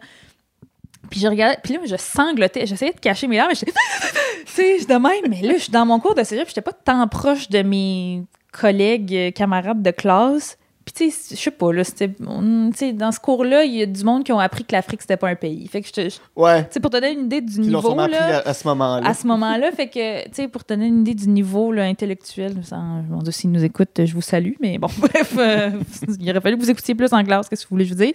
Personne braillait. Personne! Une espèce de gang de psychopathes. Personne pleurait, puis tout le monde me... Moi, j'étais dans ma tête, genre, je, je restais dans ma buche, je sanglotais, mais je me disais, hey, je vais pas me retourner parce que là, je vais voir d'autres monde brailler, puis on va brailler encore plus. Personne pleurait. Il y en a du monde, tu sais, du monde riait de moi parce que je pleurais tellement, j'étais comme, tabarnak! Je sais pas, là, vous avez eu peut-être une vie beaucoup trop aisée et confortable pour pas Ouais. être capable de vous mettre à la place de ce À, à monde-là. la place d'enfants qui vivent la guerre, là. Ouais. C'est- ça m'avait terrorisé à quel point il était pas ému pendant tout par ce qui se passait. Puis après ça, ben moi je finissais ce cours-là, puis il fallait que j'aille à RDS. Puis même tout, tout boursouflé. hey, je te dis, je vais dans la salle de bain là. J'avais l'air d'avoir moi j'ai jamais fumé de pot de ma vie, mais je suis pas mal sûre j'avais l'air d'en avoir fumé beaucoup. J'étais là, hey, moi, je, je peux pas, je peux pas aller, je peux pas aller à un, genre, quasiment un entretien d'embauche. Moi, mon but c'était qu'il m'engage. Tu sais que si tu te mets à parler du film, tu vas te Ah, remettre ça à n'a pleurer. pas de sens. là. Fait que là, je m'envoyais de l'eau comme frette d'en face, puis j'essayais. Heureusement, j'avais comme un petit buffer. Je pense que j'avais une heure, puis après ça, le temps du transport, mais c'était atroce. Mais on a vu que du feu. Rendu à RDS, j'étais bien euh, dé- déboursouflée. Mais ça ça ça m'a terrorisé, ce film-là. Puis là, je l'ai acheté parce que je me disais, c'est un film, c'est pas du- facile à trouver. C'est Ouais. comme un film, tu tu trouves pas la cassette au club vidéo si facilement. là. Fait que quand j'avais vu le DVD, je l'avais acheté en me disant Ah, tu sais, c'est dans mes coups de cœur, dans mes films marquants, je vais le réécouter. jamais été capable. jamais. Jamais. Je le regardais, puis j'étais comme, ah non, aujourd'hui, j'ai pas. me semble que je file pas pour genre. Comme sortir toute l'eau de mon corps pendant deux heures. Mais. C'est. Sais, j'ai pas écouté beaucoup de films, mais je me dis, j'aurais. C'est plus mon genre de film. Mm-hmm. Des films euh, qui, ben, qui montrent des réalités qu'on n'a pas l'habitude de voir. On dirait, j'aime ça, surtout des, des, films que c'est pas des personnes blanches nécessairement. Je trouve ça cool. J'ai pas eu accès à ça souvent. Euh, fait que, tu sais, après, dans, dans, le même cours, on, va, on a vu un peu des films iraniens. Tu sais, c'est quand même connu un peu, dans, des films iraniens, des films libanais. Tu sais, je trouvais ça vraiment cool comme cours pour ça. Bon, j'ai pas poursuivi dans la tradition. J'ai pas mm-hmm. réécouté vraiment de, de films de ce genre-là depuis, mais ouais, ça m'a vraiment marqué. Ouais. On... Je, je, je, je cherche mes mots. mais d'être confronté aux atrocités de la guerre quand ça implique des enfants, c'est toujours plus crève-cœur. Puis on est au moment où l'épisode sort, où est-ce qu'on va être dans le monde, je sais pas. Ouais. Quelle sera la situation géopolitique? Parce que là, ça change d'heure en heure, mais on le voit, ce qui se passe en Ukraine en ce moment. Depuis des années, on voit ce qui se passe en Palestine. Euh, mais on, on voit les. C'est la première fois, j'ai l'impression je me souviens de voir les images de la guerre en Irak, de la guerre euh, en Afghanistan, de toutes ces guerres-là, avec un certain détachement, mm-hmm. Parce que ça nous paraît loin. Je sais pas. Tu Mais moi, j'ai une petite théorie là-dessus, parce que c'est des personnes blanches. Parce qu'on n'a pas l'habitude de voir des personnes euh, civilisées, entre gros guillemets. D'habitude, c'est comme Ah, mais là, ils sont nés en Syrie puis en Palestine, à quoi ils s'attendaient? C'est comme ils sont nés en Ukraine, un pays qui, somme toute, ça allait bien, un pays qui ressemble un peu, euh, euh, même euh, physiquement. Là, tu mhm. regardes des rues en Ukraine, ça pourrait ressembler à des rues à Montréal. sais. Ah, complètement. Puis là, c'est du monde comme nous. Ça pourrait arriver à du monde comme nous, entre guillemets. je pense que c'est un peu, un peu ça. Puis, tu sais, moi, puis après, il faut absolument condamner tout ce qui se passe et dénoncer ce qui se passe en, Ukraine. Mais j'ai, depuis le début, j'ai bien de la misère parce que là, tout d'un coup, les gens sont empathique à ça. Puis je suis comme, il y a des personnes non blanches qui souffrent de, l'exacte même façon ou même pire depuis, des années. Puis silence radio. Je peux pas blâmer des individus particulièrement parce que des fois, c'est pas notre faute. Des fois, c'est les médias, en gros guillemets. Puis moi, je faisais partie des médias avant. Fait que je, je, fais pas comme ah, les médias, comme certaines personnes pourraient dire. Mais dans le sens, oui, les médias de masse, surtout ici, mais c'est des personnes blanches qui les dirigent, puis c'est ce que j'appelle aussi des caméras blanches. Quand des caméras blanches sont mhm. finalement pointées sur quelque chose, là, on y accorde de l'importance. Mais quand c'est des, je sais pas, Al Jazeera qui, pour une millième journée de suite, documente ce qui se passe en Syrie, puis en Palestine, on fait... Ouais. Fait que, oui, ça a un Oui, puis on en est conscient que ça existe depuis toujours. Oui, c'est ça. Que, en tout cas, comme je disais, là, si on était plus conscient de ces choses-là, on serait tous tout le temps tristes et mhm. empathiques et fâchés. Ben, j'ai le souvenir, ça, ça vient de me revenir en tête, mais de Pierre Falardeau avec Julien Poulain qui était dans une manifestation pro-palestinienne, puis il avait pris un drapeau de la Palestine autour de 2004, 2005 peut-être, puis il s'était fait ramasser ah ouais. Parce qu'il avait pris un drapeau palestinien, puis c'était comme, vous prenez un drapeau de terroriste. À ta minute, là. Ah mon Dieu, les amalgames. ah ouais. Hein? Ah, ça, c'est fou. Moi, je suis allée, la dernière fois que je suis allée dans une manif pro-Palestine, ça fait quelques années, mais j'étais à l'université, en tout cas. Puis euh, j'arrive là, puis je croise euh, un gars qui étudiait avec moi, qui, lui, est, juif c'est pour l'histoire. Puis il dit, euh, il vient pas d'Israël, mais il est, il est juif, de confession juive. Il est français, en fait. Puis euh, lui, il était là pour couvrir la manif, parce qu'on étudie en journalisme quand mhm. même. Et il couvre la manif, puis il me dit Ah, tu sais, toi, tu dois être pro-Palestine, hein? Je suis comme, mais, oui. J'espère que toi aussi. Puis comment non, il dit Moi, en fait, je me situe, je suis pas mal neutre, là, mais tu sais, dans le sens, j'endosse pas ce qu'Israël fait à la Palestine, mais je me suis fait écrire plein de messages par mes amis juifs de Ah, t'es pro-Palestine, si tu vas à la manif, t'as pas d'allure, on sera plus ton ami. Non, non, non. J'étais comme, c'est violent. Attends. Bon, ce gars-là est devenu euh, PR pour la CAQ. Là, fait que, ouais, ouais, je, ouais, je, je, je sais très bien qui tu parles. bien viré, finalement, mais, mais tout ça pour dire que, que que des, que des gens associent la Palestine au terrorisme, c'est comme. On voit qu'on est loin, là. Ouais on est loin en tabarouette, mais j'ai l'impression que tout s'entrecoupe, tout se rejoint, là, toute la désinformation je sais pas, par rapport aux religions, par rapport à l'islam, pourquoi il y a de l'islamophobie, Mhm. Même, même, même juste la question, euh, en 2017-18, il y avait beaucoup de réfugiés syriens qui arrivaient au Ben oui. Québec, puis Puis là, oh non, non, non. ça, c'était mal, là. Fallait Ah pas. ouais. Parce qu'on sait pas s'il y a quelqu'un dans cette gang-là qui pourrait être méchant, et il ne suffit que d'une pomme pourrie Ah, pour... ça, ce, ce fameux discours-là qu'on a entendu à nauséam, puis Mais là, les Ukrainiens, François Legault, les accueillent à bras ouverts. c'est par ça. exemple, Et, et- et de- les deux, c'est très bien. c'est ça l'affaire. C'est que oui, il faut accueillir des Mm. gens. Mais on n'entend pas le discours de la pomme pourrie russe. Non, c'est sûr. Ça se peut pas. Mais non, c'est ça. On- faut, faut pas avoir le discours de la pomme pourrie chez les hommes, la pomme pourrie chez les policiers, la pomme Mm, not all pourrie men, not dans- all- chez les ouais. humoristes, la pomme pourrie dans le Il y en a domaine du beaucoup, là, ouais. Il y en a Mais beaucoup. ça- mais Fait ça, tout faut ce pas qui n'est pas mais- communauté marginalisée. Tu sais, c'est comme... C'est tellement simple, puis j'ose espérer que tout le monde a entendu cet exemple-là souvent, mais quand on dit... euh, Quand on, on rattache les musulmans au terrorisme, je me dis...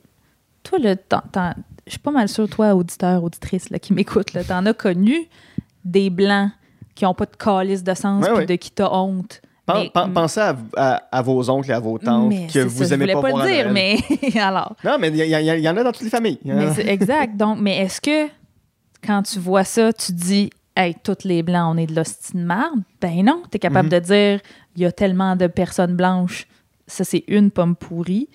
C'est pas tout le monde qui est comme ça. Ben alors pourquoi on peut pas faire ça avec, mettons, les musulmans qui sont, je pense, c'est c'est comme le- la religion la plus. euh, pas la plus populaire, mais dans le sens où il y a le plus grand nombre de populations qui pratiquent cette religion-là dans le monde. Ouais. Tu vas me dire que dans, je sais pas combien de milliards de musulmans dans le monde, tous terroristes? Voyons. Puis Ouais, là, je dis ça, je suis même pas musulmane, là, mais je, je- je- je les défends parce que colique, ça n'a pas de bon sens d'avoir une aussi mauvais, mauvaise Ce presse. qui fait de toi une fameuse islamo-gauchiste? Islamo-gauchiste, ah oui!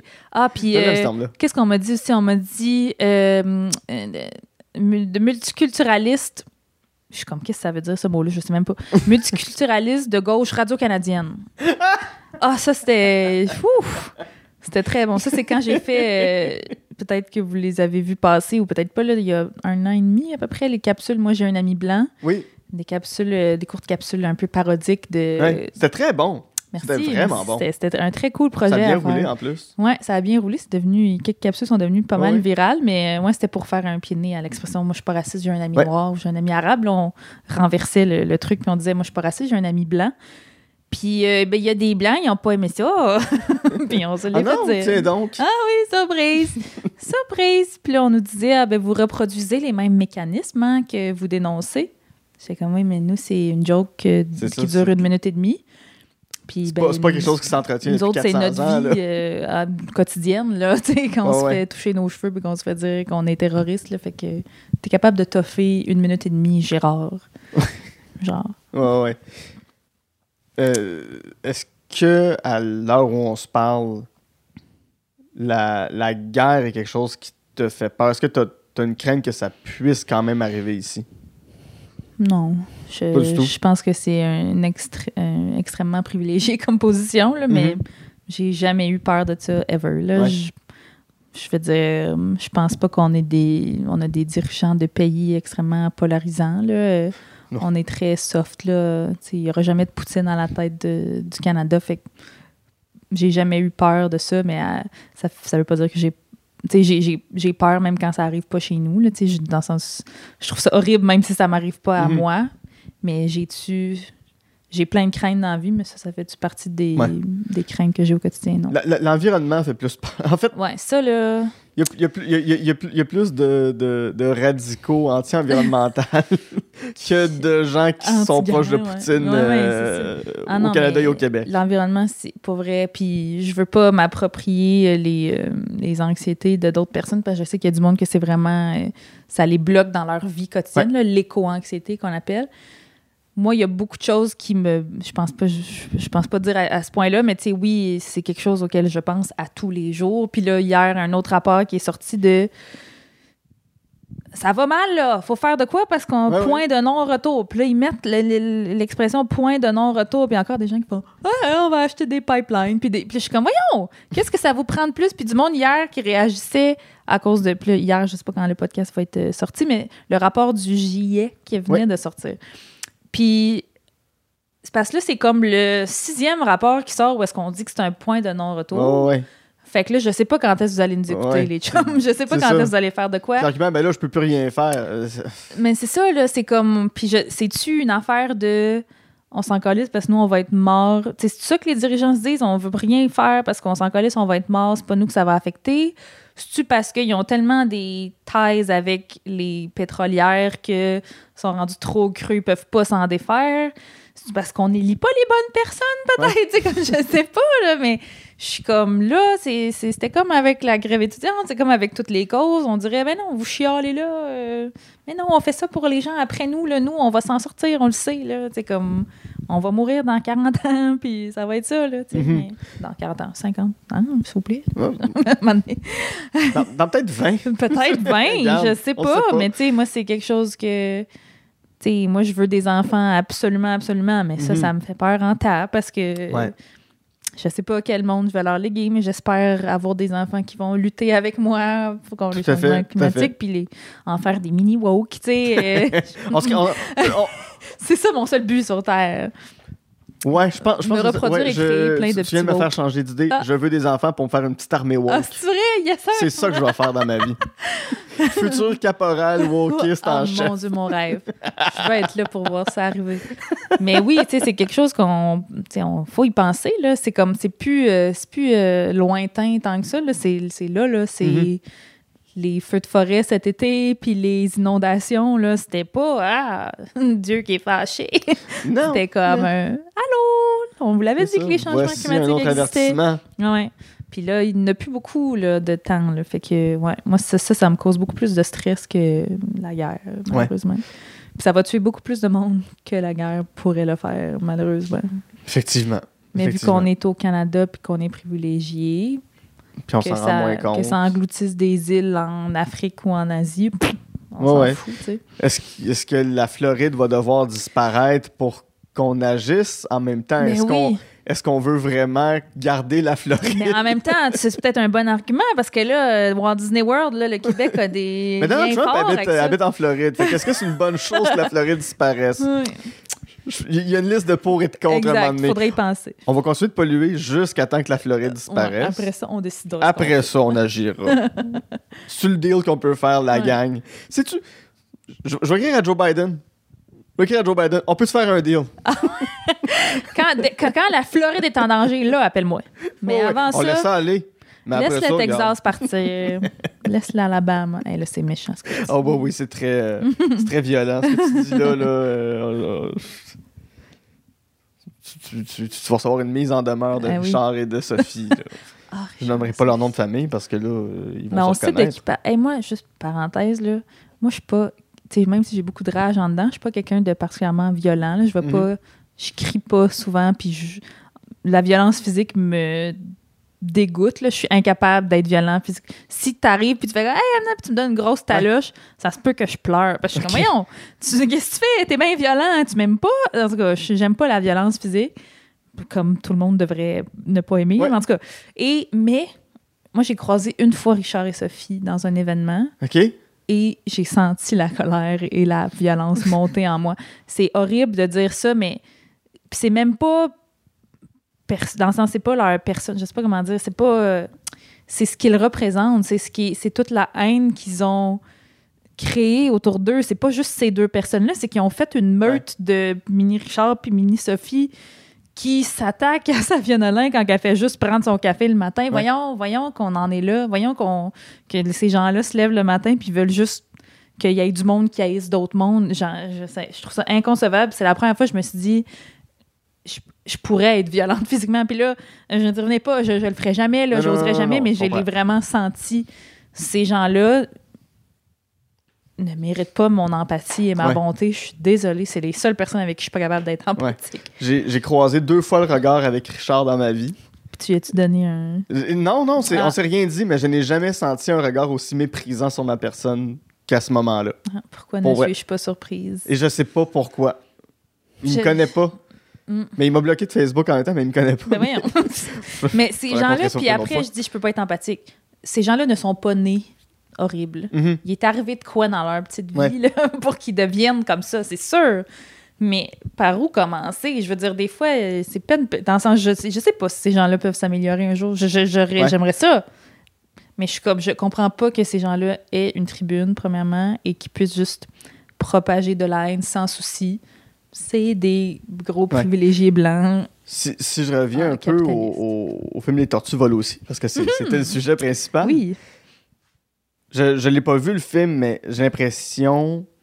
C'est le genre de film où tu peux comprendre quand t'es un enfant qui vit dans la guerre et que c'est tout ce que tu connais, qu'à un moment donné, il y a, où, où- où tu vois des, des groupes s'attaquer à, à toi, à qui tu es pour ce que tu es. J'imagine que ça peut amener à, à se radicaliser d'un côté ou de l'autre. Ben, ça, ça me fait penser à quand on, il y avait des, euh, des jeunes musulmans, là, même ici, là, pas loin, genre Oui, au collège oui, oui. Maisonneuve, là, qui partaient en Syrie pour les camps de ISIS, là, puis euh, de l'État islamique, puis on se demandait, ben voyons donc, ou ben quand il y a eu euh, Charlie Hebdo, les attentats en France, on est comme, mais si tu marginalises un groupe, sans les excuser évidemment, mais si tu marginalises un groupe et tu ghettoises un groupe pendant des années, c'est sûr qu'il va virer crackpot puis qu'il va vouloir faire cesser cette violence. Puis lui, Mhm. comment il sait faire ça? Ben, c'est en étant violent à son Ouais. tour. Mais, Puis qu'un, groupe te, te justifie dans ta colère aussi. mais oui, exact. Tu disais, Hey, c'est correct, c'est valide ce que tu ressens, puis viens avec nous autres, on va, on va trouver des façons de la. De la, de la, De la cana- de ben, la pas de la canaliser, ben, de la de la, démontrer Ouais, ou de la. de l'illustrer euh, ouais, ouais, cette violence. concrètement, tu sais, mais... Fait que, tu sais, oui, je me souviens pas exactement si dans le film, les, les enfants se, se révoltent ou... Selon mon souvenir, ils sont beaucoup plus, euh, comment dire, ils acceptent leur sort comme Mhm. des enfants qui comprennent pas, tu sais, ce qui se passe puis qui connaissent pas autre chose, comme tu as dit, mais encore une fois, sans les excuser, là, mais moi, je me dis, moi, des fois, je me demande ça aurait été quoi ma vie si j'avais grandi en France, là? Ouais. J'ai demandé à mon père pourquoi t'as pas choisi la France? C'est bien plus proche, là, géographiquement. C'est un peu moins fret. Pourquoi t'es allé au Québec? Puis il dit, Ah, non, moi, dans les années 80, tout ce que j'entendais de la France, c'était que c'était des gros racistes puis que les, les Arabes avaient pas du tout leur place. Ouais. J'étais comme, ben, t'avais pourquoi ils ont choisi le Québec? Ben, ça, il y, avait un cousin déjà, mon père, qui habitait ici, fait qu'il a comme testé, mais il aimait le fait, c'est sûr, qu'il parle, que ça parle français. Mhm. Euh, puis, euh, ouais, le, le- le- il n'y avait pas grand choix. C'était entre ça, puis la France ou genre la Belgique. Puis pour lui, l'Europe, c'était raciste. fait que il a essayé le Québec, puis il a aimé ça. J'ai entendu beaucoup de personnes issues de l'immigration dire la même affaire. Ouais, c'est plate un peu, là, mais puis, tu sais, je suis allée en France adulte, là, tu sais, c'est- et, et woke, là, puis comme, j'ai comme réalisé, comme, ah, c'est de ça que ces gens-là parlaient, Mm. tu sais, puis, puis après, tu sais, moi, mettons, j'ai dû prendre le RER pour aller en banlieue parisienne, puis là, les gens me disaient, ah, fais attention, garde ta sacoche proche, nan, nan. puis j'étais comme, ah, ouais, à ce point-là, là, j'embarque dans le train, tout le monde me ressemble. Ouais. C'est soit des autres d'autres personnes arabes ou des personnes noires. Je suis comme, moi, me sens pas vraiment en danger en ce moment. Non, c'est ça. If anything, je me sens comme si on allait comme faire un souper de famille en ce moment. fait que ça va, tu sais. Mais c'est comme ça que les gens, tu sais, pensent à la France. C'est comme, ah, les quartiers où est-ce qu'ils sont un peu plus défavorisés puis où est-ce que la population, c'est des personnes pas blanches. Mais là, c'est dangereux. Fait qu'après Ouais. ça, tu sais, sans les excuser, ne nous surprenons pas si, euh, à un moment donné, ça, explo- Ouais. ça explose. Pas pour faire de mauvais jeu de mots, mais des gens qui retiennent leur frustration pendant des années, puis à un moment donné, ça pète. Ouais. Écoute, on va faire une petite pause là-dessus. Euh, au retour, j'ai euh, hâte de savoir ce que tu n'as pas aimé d'un documentaire où une femme blanche prend conscience de ses privilèges. Oh là là, quelle surprise! J'ai hâte qu'on en parle avec Hello Privilege, It's Me Chelsea. Et on termine notre périple cinématographique. On, on est parti d'un pays du Moyen-Orient, on a parlé des pays kurdes et on, on va rester dans un pays Euh, inexistant. inexistant, L'Arabie. l'Arabie, dans une ville qui n'existe pas, Agrabah, exact. avec Aladdin. À tout de suite.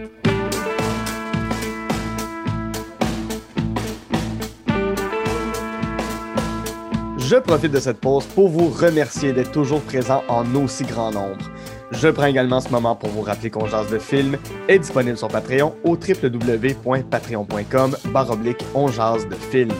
Vous y retrouverez des podcasts exclusifs comme l'armoire à cassette où ma sœur Geneviève et moi revisitons les films qui ont marqué notre enfance ainsi que l'émission Amour et Flamèche où je fais découvrir les films Marvel à ma meilleure amie Camille, tandis qu'elle me montre toutes sortes de comédies romantiques. Parlant de Patreon, j'aimerais maintenant remercier les personnes suivantes.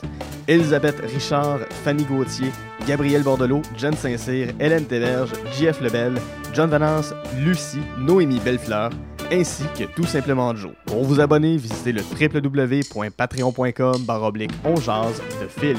En terminant, si vous avez deux petites minutes, vous pouvez toujours nous laisser 5 étoiles sur iTunes et vous abonner à notre chaîne YouTube. Et comme à l'habitude, ne vous gênez pas pour m'envoyer vos listes de films, j'aime toujours discuter avec vous.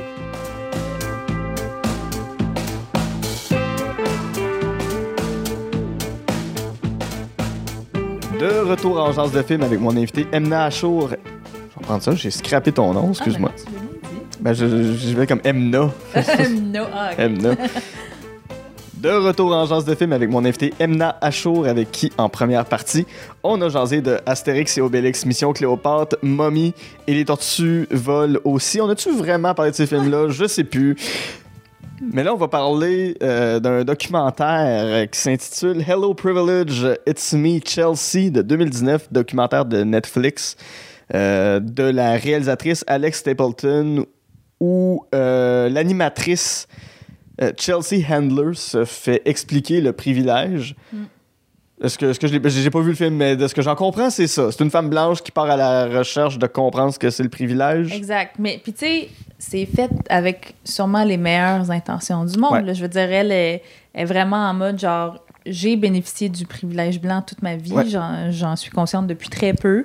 Puis là, j'ai envie d'être une meilleure personne pour les personnes euh, racisées. Ouais. Qui, qui, qui est, qui est Chelsea euh, euh, Handler. ouais. C'est une humoriste américaine qui ben, fait ça depuis vraiment très longtemps. Mhm. Je pense qu'elle est rendue presque ben, fin quarantaine euh, maintenant, mais elle fait ça depuis qu'elle est jeune, puis elle a eu beaucoup de succès. Puis même, elle dit dans le documentaire, elle dit, je le sais que moi, je suis blonde aux yeux bleus, puis Ouais. j'étais belle. là. Je sais que ça m'a aidé aussi euh, à avancer, mais... euh, mais ouais, puis elle a fait aussi un espèce de talk show aussi pendant des années qui a été euh, pris par Netflix. Fait que, évidemment, Ouais. qu'elle a dû faire beaucoup d'argent, mais euh, c'est pas tant comme l'intention du documentaire qui me gosse. Puis ça a été difficile de trouver des films que j'aime pas parce que Ouais. généralement, les films que j'aime pas, je m'en souviens pas. Mon, Mhm. mon cerveau les élimine automatiquement.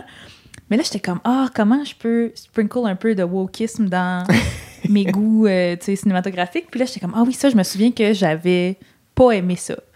Puis c'est parce que il y a plein de trucs wrong, mais le truc principal pour moi, c'est il y a sûrement beaucoup de documentaires faits par des Ouais. personnes de couleur qui existent sur Ouais. ces sujets-là.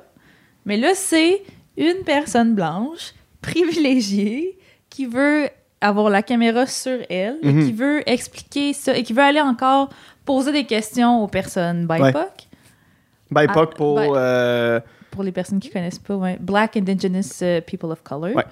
Euh, et donc, euh, c'est tout ça qui, pour moi, est wrong et qui est pas, comme je dis, c'est pas une visée nécessairement de ce film, mais c'est quelque chose qu'on voit souvent. Que les personnes BIPOC doivent éduquer les pauvres Mhm. personnes blanches en quête de juste être une meilleure personne. Alors que juste faites vos fucking recherches, on est tanné de vous expliquer les affaires. Mais tu sais, il y, a, il y a des bons flashs quand même dans le documentaire. Tu sais, Il y a un moment où est-ce que euh, elle décide d'aller dans une soirée open mic, musique, poésie, slam, machin. Une soirée open mic euh, dans une euh, université euh, où tout le monde, tout- c'est toutes des personnes de couleur, les étudiants qui sont là. Et le thème de la soirée, c'est privilège blanc, justement. Puis là, elle, elle se présente là pour apprendre, là. Genuinely, elle veut apprendre. Mais elle se fait call out par les étudiants et tout ça est, fait partie du montage et ça, je trouve ça super Intéressant. intéressant. Mais c'est qu'elle aurait jamais dû se pointer là in the first place. Tant mieux si elle Mhm. s'est fait remettre à sa place, puis après ça, dans l'auto, ben après ça, je sais pas à quel point c'est genuinely sa réaction première. Peut-être qu'elle a insulté du monde puis envoyé premier du monde, mais qu'au montage, ils ont gardé le bout où est-ce qu'elle dit « Ah, ils ont bien fait de me remettre à ma place. Ça, c'était une bonne chose. » Je sais pas. là. Mais Peut-être je pense- quelqu'un il a dit, ouais, dis ça juste au cas où. Ouais, c'est ça. Mais je pense, je pense qu'elle avait vraiment comme. Tu sais, elle y allait avec. De, she was coming from a good place, tu sais, quand elle Mhm. l'a fait. Euh, fait qu'elle se fait remettre à sa place pour ça. Tu sais, ça, j'ai j'ai aimé ça. Elle- Tu sais, oui, c'est bien qu'elle donne la parole aussi tout le long du documentaire à des personnes de couleur. Euh, mais mes bouts préférés, qui selon moi auraient dû être l'entièreté du documentaire, c'est le bout où elle va voir des personnes blanches. Puis elle est comme, Le privilège blanc, c'est notre fucking problème. Réglons Mhm. ça entre nous, puis laissons les personnes de couleur tranquilles. Elle le fait quelquefois, je trouve que c'est très bien. Puis c'est comme, on le sait, qu'on dit souvent, ben, il n'y en a pas des, tant que ça des réalisateurs, réalisatrices euh, de couleur. Fait que euh, tant mieux s'il y a des personnes blanches qui ont ce privilège-là et qui donnent la parole, donnent une tribune aux personnes de couleur dans leurs films, dans leurs documentaires. Ouais. Oui, mais pour ce sujet-là en particulier, je suis comme éduquez-vous de votre bord puis calissez-nous patience. C'est Ben oui. vraiment ça, moi, mon, ma plus grosse critique. Puis c'est comme ce qu'on disait tantôt sur les conflits un peu partout à travers le monde, sur la guerre. C'est comme, c'est comme si on ignorait toutes les choses que les personnes de couleur avaient dit, dites à propos du privilège blanc. Ouais. Mais que là, vu que c'est Chelsea Handler et une caméra blanche, comme je disais tantôt, qui est braquée sur cette réalité-là, OK, là, on va l'écouter. Ouais. Mais non, c'est comme non, au lieu de ça, tu sais, moi, mettons, parce qu'on va me dire, mais qu'est-ce que t'aurais fait, Emna, d'abord? Ben, Emna, ce qu'elle aurait fait. moi, je, tu sais, si Chelsea voulait tant s'impliquer, ce que je pense qu'elle fait, elle a plein d'argent, elle a plein de succès, Mhm. tant mieux si elle veut que d'autres en bénéficient. Ben, j'aurais peut-être produit un documentaire que la personne, la première personne qu'on voit, c'est une personne de couleur qui Mhm. Explique ça. Tu sais, il y a moyen de le faire sans que ça soit encore la personne blanche qui prend tout le crédit, qui a son nom décrit en gros sur le film. Oui, qui parce que c'est quand même It's Me Chelsea. It's Me, Just- qui ramasse je sais pas combien de millions de Netflix. Tu sais, c'est comme, il y a moyen de faire les choses. Même si elle le faisait de manière bien intentionnée, mais les intentions, des fois, bon, on- c'est pas Ouais. ça qui. La, la même année, si je me souviens bien, il y a le documentaire I, I Am Not Your Negro qui est sorti, Ah, ça se pourrait. euh, qui parlait de ça, qui a, qui a pas eu. Ben, Il y a eu, tu sais, du, du- du- ça a tourné quand même, mais je veux Oui, dire, euh, Chelsea, tu mets le nom de Chelsea Handler, tu mets Netflix, tu mets, tu sais, c'est sûr que ça, ça a dû être hyper Mhm. lucratif. Tu sais, après ça, on dit, ouais, mais c'est c'est c'est une bonne chose. Enfin, les personnes blanches se réveillent, puis ils veulent parler de ça, puis ils veulent faire. Oui, mais comme, c'est ça, c'est pas. Il y a du monde qui lui disait là, dans la soirée open mic, le privilège blanc, ça s'arrête pas à ce documentaire-là, ma Mhm. C'est comme, OK, t'as fait un documentaire, puis Ouais. après ça, tu fais-tu des actions concrètes dans ta vie? Mhm. Puis ça tu le vois, tu le vois là, ça lui rentre dedans. Après, ça lui rentre dedans, mais elle retourne dans son manoir à je sais pas combien de millions euh, en Californie. D'ailleurs, le documentaire commence, puis c'est comme ça, là, on est genre dans son manoir. euh, je sais pas si c'était pour illustrer le privilège blanc, mais je trouvais ça très weird comme choix d'image. complètement. C'est comme, qu'est-ce que tu essaies de montrer? Mais, oui, après ça, elle va voir des femmes euh, républicaines euh, au New Jersey. Genre, je sais pas trop où est-ce qu'elles sont, là. Puis, non, non, à Orange County, pardon. OK, donc Puis, euh, en Californie toujours. En Californie, toujours. Puis là, elle les rencontre, puis eux autres, puis elle leur demande, comment, tu- toi, tu crois-tu à ça, le privilège blanc? Puis, tu sais, c'est elle, la woke, là, dans le tas, là, tu sais. Ouais, ouais. Puis euh, ils sont comme non, je pense pas que ça existe. Je pense pas que. Tu sais, moi, je sais pas où est-ce que je suis rendue parce que je suis blanche. Puis là, elle, ouais, mais puis là, elle leur explique plein d'affaires. Mais ça, c'est correct. Ça, Ouais, genre c'est intéressant comme démarche. Qu'il faut avoir. Mais là, tu sais, des fois, elle, elle- elle prend. Tu sais, mettons, il y a Kevin Hart, mettons, pour parler de noms qu'on connaît un peu. Là, tu sais, elle parle avec Kevin Hart à un moment donné. Puis, tu sais, qu'est-ce que je devrais dire aux personnes blanches qui. Mais je m'en. Ah ouais, va, va, trouve toi-même. là, C'est ça, c'est- oui. Fait que c'est un peu ça, ma. Tu sais, j'ai pas détesté, mais c'était comme, ah, encore Mhm. une autre personne blanche qui va s'approprier la cause alors qu'on a parlé plein de fois de cette affaire-là, mais vous nous écoutez pas. Mais là, t'as de l'argent puis t'es blanc, fait que là, on va t'écouter. Ouais, c'est un peu ouais, la ouais. critique que je fais, puis j'aurais pu critiquer sûrement mille autres trucs du genre, mais là, ça a tombé Mhm. sur celui-là. mais- Pourquoi, pourquoi tu penses. Pourquoi, selon toi, c'est si dur de reconnaître des privilèges? Parce que c'est une bonne chose quand même, avoir des privilèges dans ma conception des choses. C'est comme. On aimerait tout en avoir. On est tous le privilégié. Ben, c'est ça. Puis moi, je suis très privilégié. J'habite seul, j'ai un appartement, je suis capable de me le payer. Moi aussi, très privilégié. Euh, Puis, tu sais, si quelqu'un me dit, ouais, les autres l'ont pas facile, je vais pas commencer à faire comme, ben, moi aussi, je l'ai pas eu facile. Ouais. Non, non, je, je- je suis arrivé où je suis aujourd'hui, puis c'est. Je suis extrêmement privilégié, puis je comprends les gens qui m'ont aidé, puis soutenu à arriver là, puis que je suis la somme de ces affaires-là, mais il y en a pour qui tu leur dis, ouais, c'est un privilège de vivre dans Outremont, c'est un privilège de vivre. C'est un privilège de vivre dans un appartement que t'es es capable de te payer. Puis pourquoi les gens se braquent par rapport à ça? Ben, moi, je pense que le manque d'empathie est un truc euh, qui revient souvent là, quand on Mhm. parle de, de ça, de racisme, de sexisme. C'est tout le temps ça. C'est juste, on a de la misère à se mettre à la place de l'autre. peut-être que c'est pas concret pour nous parce qu'on l'a jamais vécu, le non-privilège. Ouais. Fait qu'on n'arrive même pas à s'imaginer. On, on commence à se l'imaginer quand ça arrive à d'autres personnes qui nous ressemblent. On parlait de la guerre en Ukraine en ce Mhm. moment. C'est des personnes blanches qui pourraient passer pour des Québécois si tu Ouais. les regardes juste physiquement. Fait que, ah, là, c'est concret. Là, ça arrive, à- ça arrive pas à comme un petit gars avec le teint basané, puis les cheveux noirs, puis les yeux bruns foncés. tu sais. Fait que je pense que ça, c'est une chose. Après, c'est, je pense que c'est extrêmement confrontant, même pour des personnes woke, euh, de gauche, machin. Ah, ouais, de, ouais. de se faire dire ça. Des fois, c'est comme, mais là, t'es-tu en train de dire que moi, je suis une mauvaise personne? Mhm. Non, faut regarder au-delà de ça. Faut... C'est pas parce que tu as des privilèges que tu es une mauvaise personne. C'est les reconnaître qui font que ben, tu peux plus euh, aimer, euh, enjoy ce que, ce que tu ouais. vis, puis apprécier la vie que tu as, puis peut-être venir en aide à des gens qui n'ont pas les mêmes privilèges que toi. Mais c'est mais c'est- comme n'importe quoi de nouveau. Là. Pour Ouais. quelqu'un, c'est difficile de. Quand tu été habitué à quelque chose, puis qu'on t'a toujours dit je sais pas, si tu as vécu ta vie puis euh, que tu jamais été vraiment raciste envers quelqu'un, puis que dans ta tête, tu es une bonne personne parce que, je sais pas, moi, tu as un ami noir. puis on te dit, ben, tu le sais-tu que tu as des privilèges que ton ami noir a pas? Mais comme, ben non, là, moi aussi, je l'ai eu rough, là, mais ma mère est monoparentale. Puis, mais non, mais d'accord. T'as-tu Mhm. été discriminé à l'emploi à cause de ton prénom?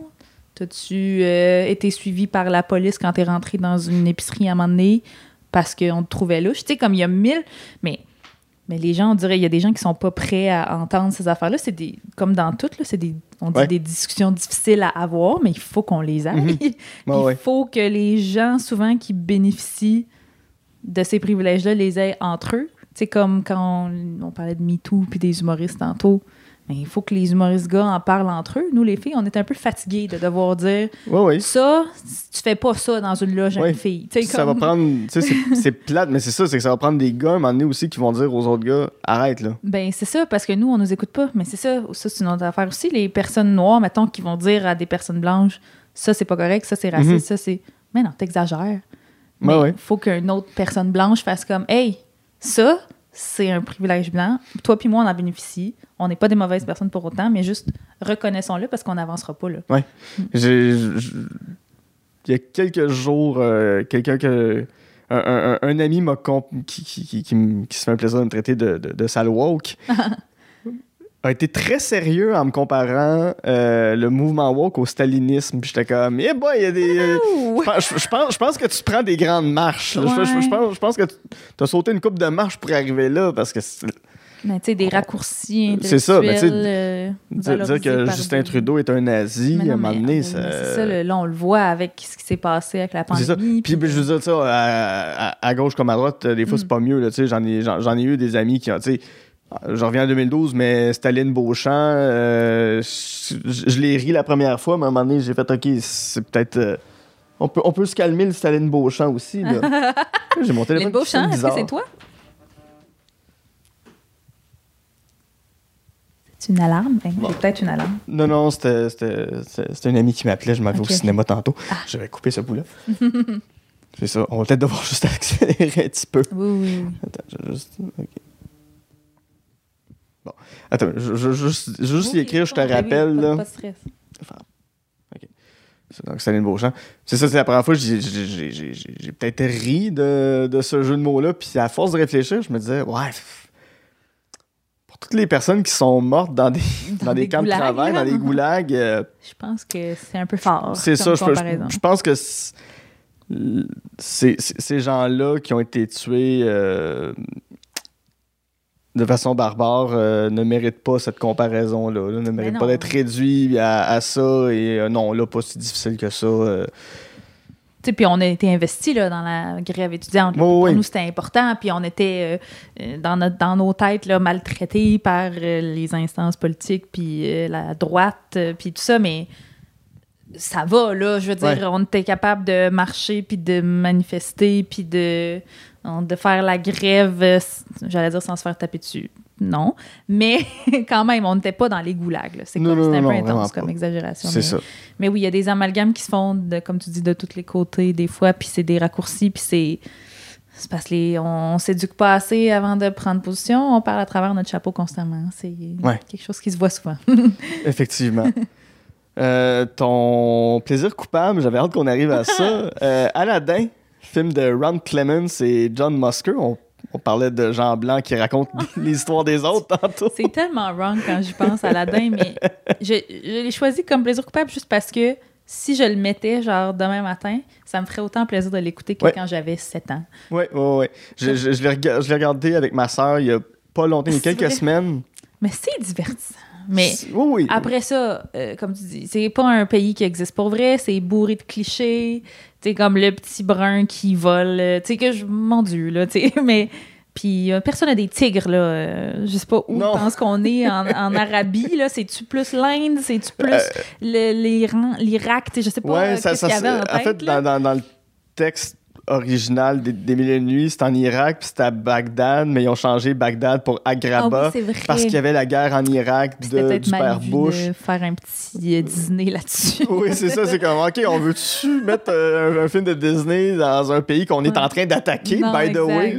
Non, c'est ça. C'est bourré de clichés, mais comme, tu sais, j'ai souvent, dans mes psychanalyses que je fais moi-même, parce que j'ai pas de psy, je le rappelle, euh, je pense que, ultimement, je tripais sur Aladdin, ben, parce que c'était une des seules cassettes que j'avais Oui. quand j'étais jeune, mais aussi parce qu'il y avait une princesse Mhm. brune. Oui, Et là là! Il était pas toute Ouais. blonde aux yeux bleus avec un teint de pêche. Il y en avait Mhm. une avec le teint basané puis des longs cheveux Ouais. noirs. C'était pas la petite sirène blanche rousse. Non, non, là. là, moi j'ai fendu en deux. Là. Jasmine, c'était ma, ma girl. Là, Ouais. Elle a un tigre domestique, puis elle habite dans un manoir. C'est pas du tout le cas de personne de mon entourage, mais. Non, à Laval, il me devait pas y avoir beaucoup de gens avec des tigres et un château. Non, mais il y a des châteaux à Laval, mais il y a aussi le crime organisé à Laval. Fait que c'est Ah, peut-être ouais, ça. ouais. Puis Céline avait sa maison à Laval. En tout cas, je m'égare. mais. Où il y a sûrement des tigres.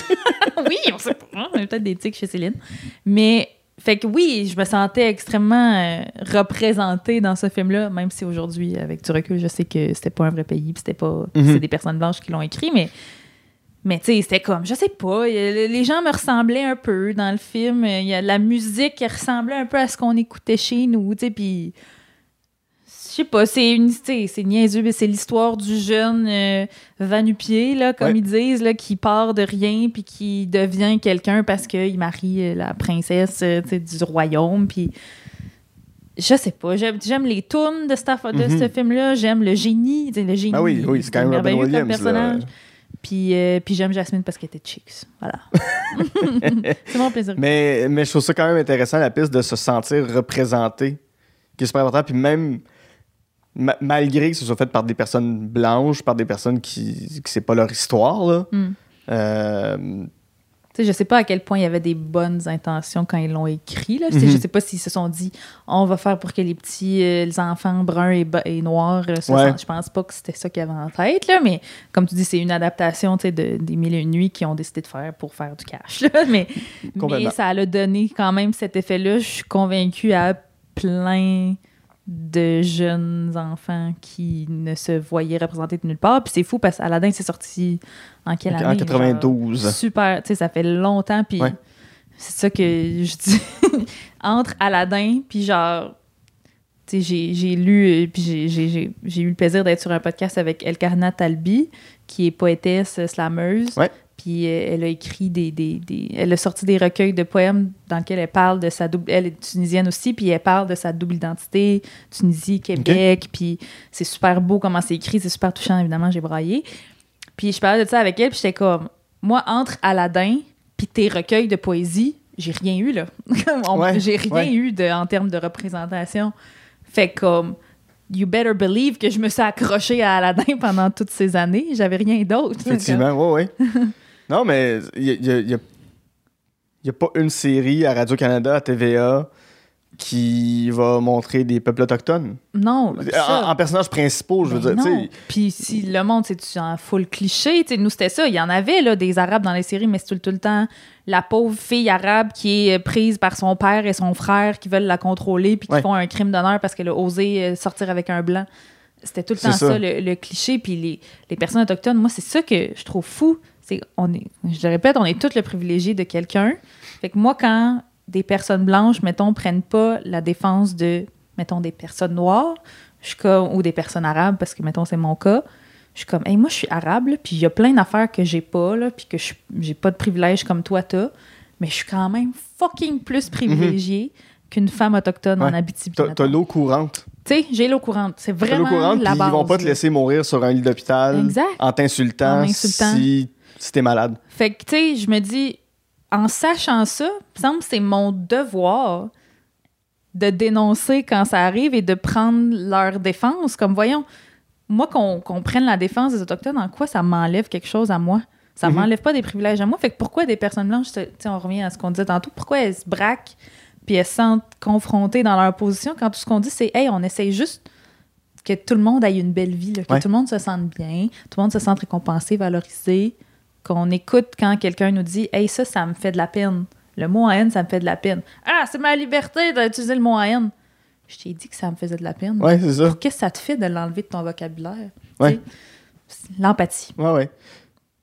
Mais ces gens-là, dis-leur que leur enfant est laid. Puis là, ils vont dire que ça te fait de la peine. Tu dis, ouais, c'est ma liberté. C'est ma liberté. C'est ma liberté de trouver ton enfant laid. Tu vois, je serais même pas capable de dire. Mais non, moi non plus. J'aimerais Es-tu malade? ça, Hey, mais- Jamais, jamais de la vie, je ferais ça. Hey, Ton ça serait... enfant, il- Non, mais tu sais, t'imagines pas avoir de cœur à ce point-là. Oui, En plus, les pauvres enfants, non, non. Non, non, c'est ça. Non, mais, mais c'est- ce genre d'attaque-là. C'est ça que je trouve fou. C'est moi, j'ai le droit de faire ça. Mais si tu commences à me penser de même, moi-même, je vais dire n'importe quoi. Puis je vais commencer à, à y aller de gros clichés qui n'ont pas de sens C'est ça pourquoi quoi nous, que on le fait soit. pas? Qu'est-ce qui fait que nous, on a ce filtre-là? Parce qu'on pense à ce que les autres pourraient ressentir. Oui.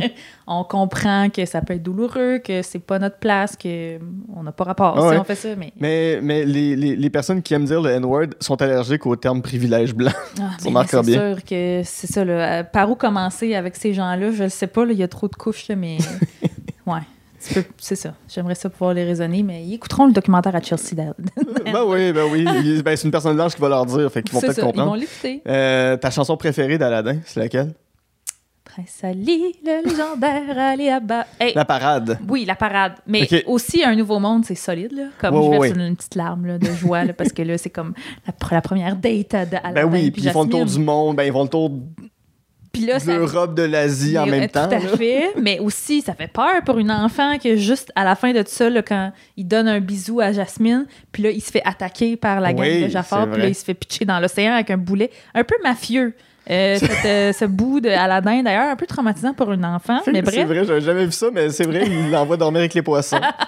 Mais moi, j'ai écouté. Moi, j'ai des amis, j'ai beaucoup d'amis euh, français euh, qui habitent ici. Oui. Et euh, une de mes amies que je me suis faite à l'université, avec qui je suis toujours amie aujourd'hui, on parle d'Aladin, puis elle aussi, elle tripe Aladin, tout ça. Fait que je suis comme, Eh oui, tu sais, la toune, et comment, oui, ce rêve bleu. Non, Je suis comme, pardon! non, non, non, non, ce non. rêve bleu, c'est comme ça qu'ils ont un nouveau monde. Mais en anglais, c'est A Whole, New World. De où? C'est pas difficile. Le là. rêve bleu, je sais pas. Fait que toutes les tunes sont pas pareilles. C'est une. En tout cas, sûrement que tu en as peut-être déjà parlé dans tes, dans tes autres podcasts, mais les traductions. Traduction française versus traduction québécoise, qu'est-ce qui s'est passé? Oui.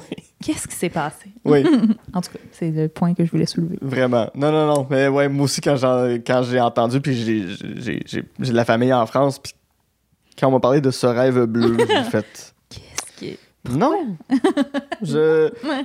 Je vois Mes, pas mes- le lien. mes limites arrivent ici, Oui, là, là. C'est, c'est là que je mets mes balises. Puis là, je sais pas la tune de parade sur laquelle je tripe, je sais pas c'est quoi les paroles, mais on dirait que j'ai même pas envie d'aller Non, je veux pas savoir. J'ai pas envie d'aller là, mais c'est un bijou.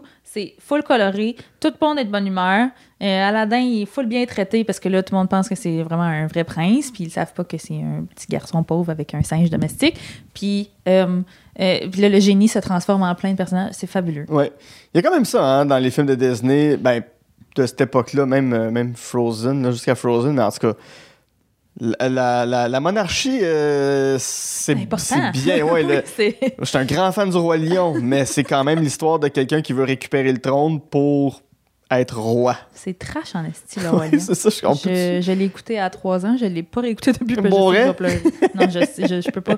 Mais d'ailleurs, à la fin d'Aladin, quand Aladin libère le génie, j'ai pleuré.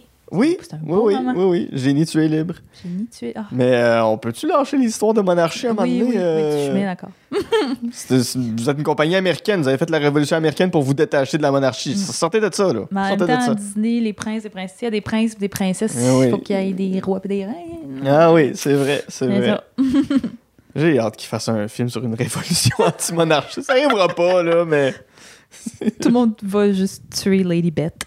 Ouais, c'est ça. Comme la... C'est ça son nom, Lilibet. J'ai entendu ça. Dans quoi ça? le- le- Non, c'est juste la, la reine d'Angleterre. Ah! Elisabeth II. Ah, récemment, oui, oui. j'ai. Parce que c'était sa fête. Non, c'était la- l'anniversaire de son.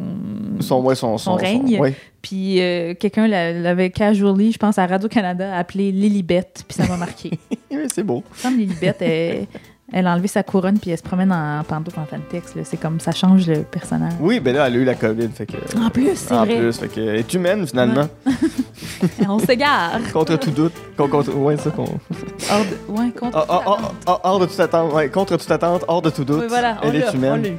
Euh, Emna, quel plaisir ça a été de t'avoir sur, euh, sur On Jase de film. Ben, merci à toi Vraiment. pour l'invitation. On a parlé pendant 8h30. Je suis désolée euh, de Oh, c'est tout le si montage que tu vas devoir C'est faire. pas si pire. Mais ce fut un plaisir. Euh, on n'a même pas parlé euh, euh, du collectif Les Allumetières. Que parle-moi-en en deux minutes, qu'est-ce que c'est? Oui, les allumetières, c'est dans le fond, moi puis trois de mes collègues aspirantes humoristes, parce qu'on s'est connus à nos débuts en humour.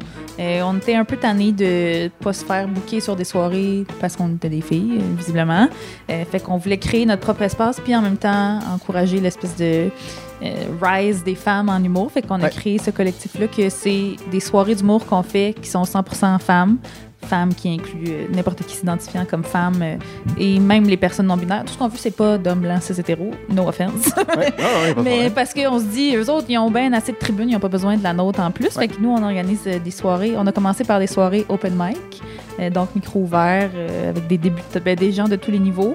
Et là, euh, en 2022, on s'enligne pour faire euh, et des open mic et des soirées rodage, donc avec des humoristes femmes plus expérimentés. Euh, Suivez-nous, les animateurs, sur les réseaux sociaux, Instagram, Facebook, euh, puis vous allez tout euh, savoir ce qui se passe. Super. Si les gens veulent te suivre, veulent voir ce que tu fais, ce qui s'en vient pour toi, on va où? On regarde quoi? On, on google quoi? On- Googlez Emna Achour, puis j'ai Facebook, Twitter, parce que j'étais journaliste avant, donc Oui. j'ai encore un Twitter. Facebook, Twitter, Instagram et TikTok, mais je suis jamais dessus, je fais juste liker des vidéos de chats. Parfait. ben là-dessus, mon nom est Guilla Saint-Cyr et en compagnie de Emna Achour, on a jasé de film. Yeah.